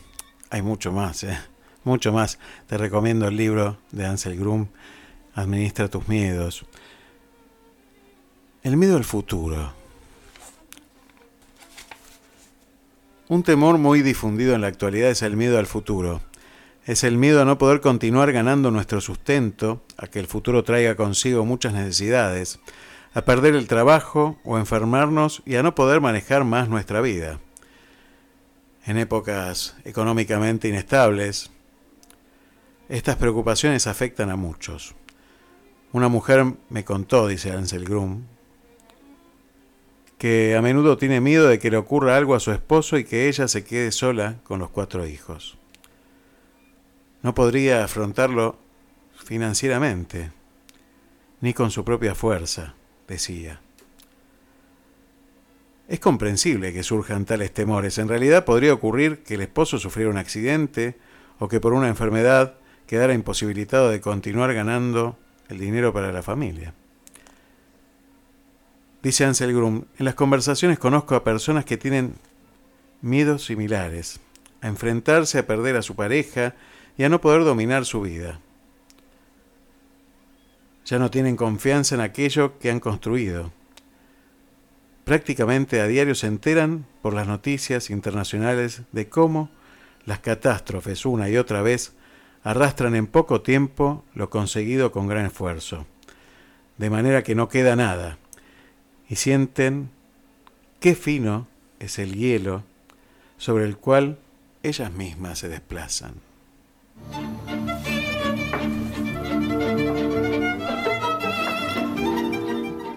Y, y realmente hoy estamos bombardeados por medios de comunicación que nos dicen que ese hielo que, sobre el que estamos parados es muy delgado y que en cualquier momento se puede romper, que en cualquier momento podemos quedar en la nada. Y la verdad es que siempre estuvo así. Y que no es tan así tampoco. Que siempre la vida nos fue llevando a un día y a otro día. Que tendríamos que quedarnos con, con el afán de cada día, ¿no? Con esa, con esa forma de, de poder enfrentar cada día de acuerdo a lo que nos presenta ese día. Por supuesto, uno sueña, uno hace proyectos, pero la realidad es la que enfrentamos cada día. Y tratar de interpretar el futuro nos coloca en un estado de inseguridad permanente. Nos coloca en una situación que no podemos adivinar. ¿Quién le iba a decir a la gente de La Palma, de la Gran Canaria en España, que el volcán que estuvo tanto tiempo apagado iba a entrar en erupción. Pero eso no es la nada, ¿eh? no es perderlo todo, porque mientras quede la vida, queda algo. Y entonces tendríamos que empezar a hablar en los medios de comunicación de que no se pierde todo, de que no queda la nada, que nos tenemos unos a otros para poder salir adelante, siempre, siempre y siempre, con una pequeña luz de esperanza, siempre, siempre, siempre. Y otro gran miedo que tenemos, hablando del futuro, es algo que sabemos desde siempre, es la muerte. Porque creemos que ahí termina todo, porque creemos que ese es el final. Y en cierta medida es como el gran final y el gran comienzo. Porque nuestra vida no tendría sentido si no estuviera la muerte desde el principio, allí esperándonos, porque pensaríamos que tenemos todo el tiempo del mundo para hacer de todo, y sin embargo sabemos que somos finitos, que tenemos un camino que recorrer en esta vida, una casa que construir, y que esa casa es común a todos. Tal vez sea hora de que perdamos el miedo a la muerte, el miedo irracional a la muerte, y empecemos a comprender el misterio de esta vida, y que en esa muerte permanecemos para siempre en el corazón de los que quedan.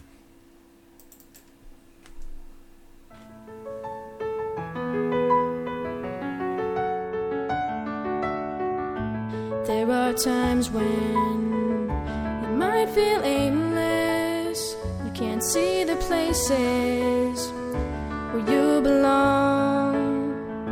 But you will find that there is a purpose. It's been there within you all along. When you're near it, you can almost hear it. It's like a symphony.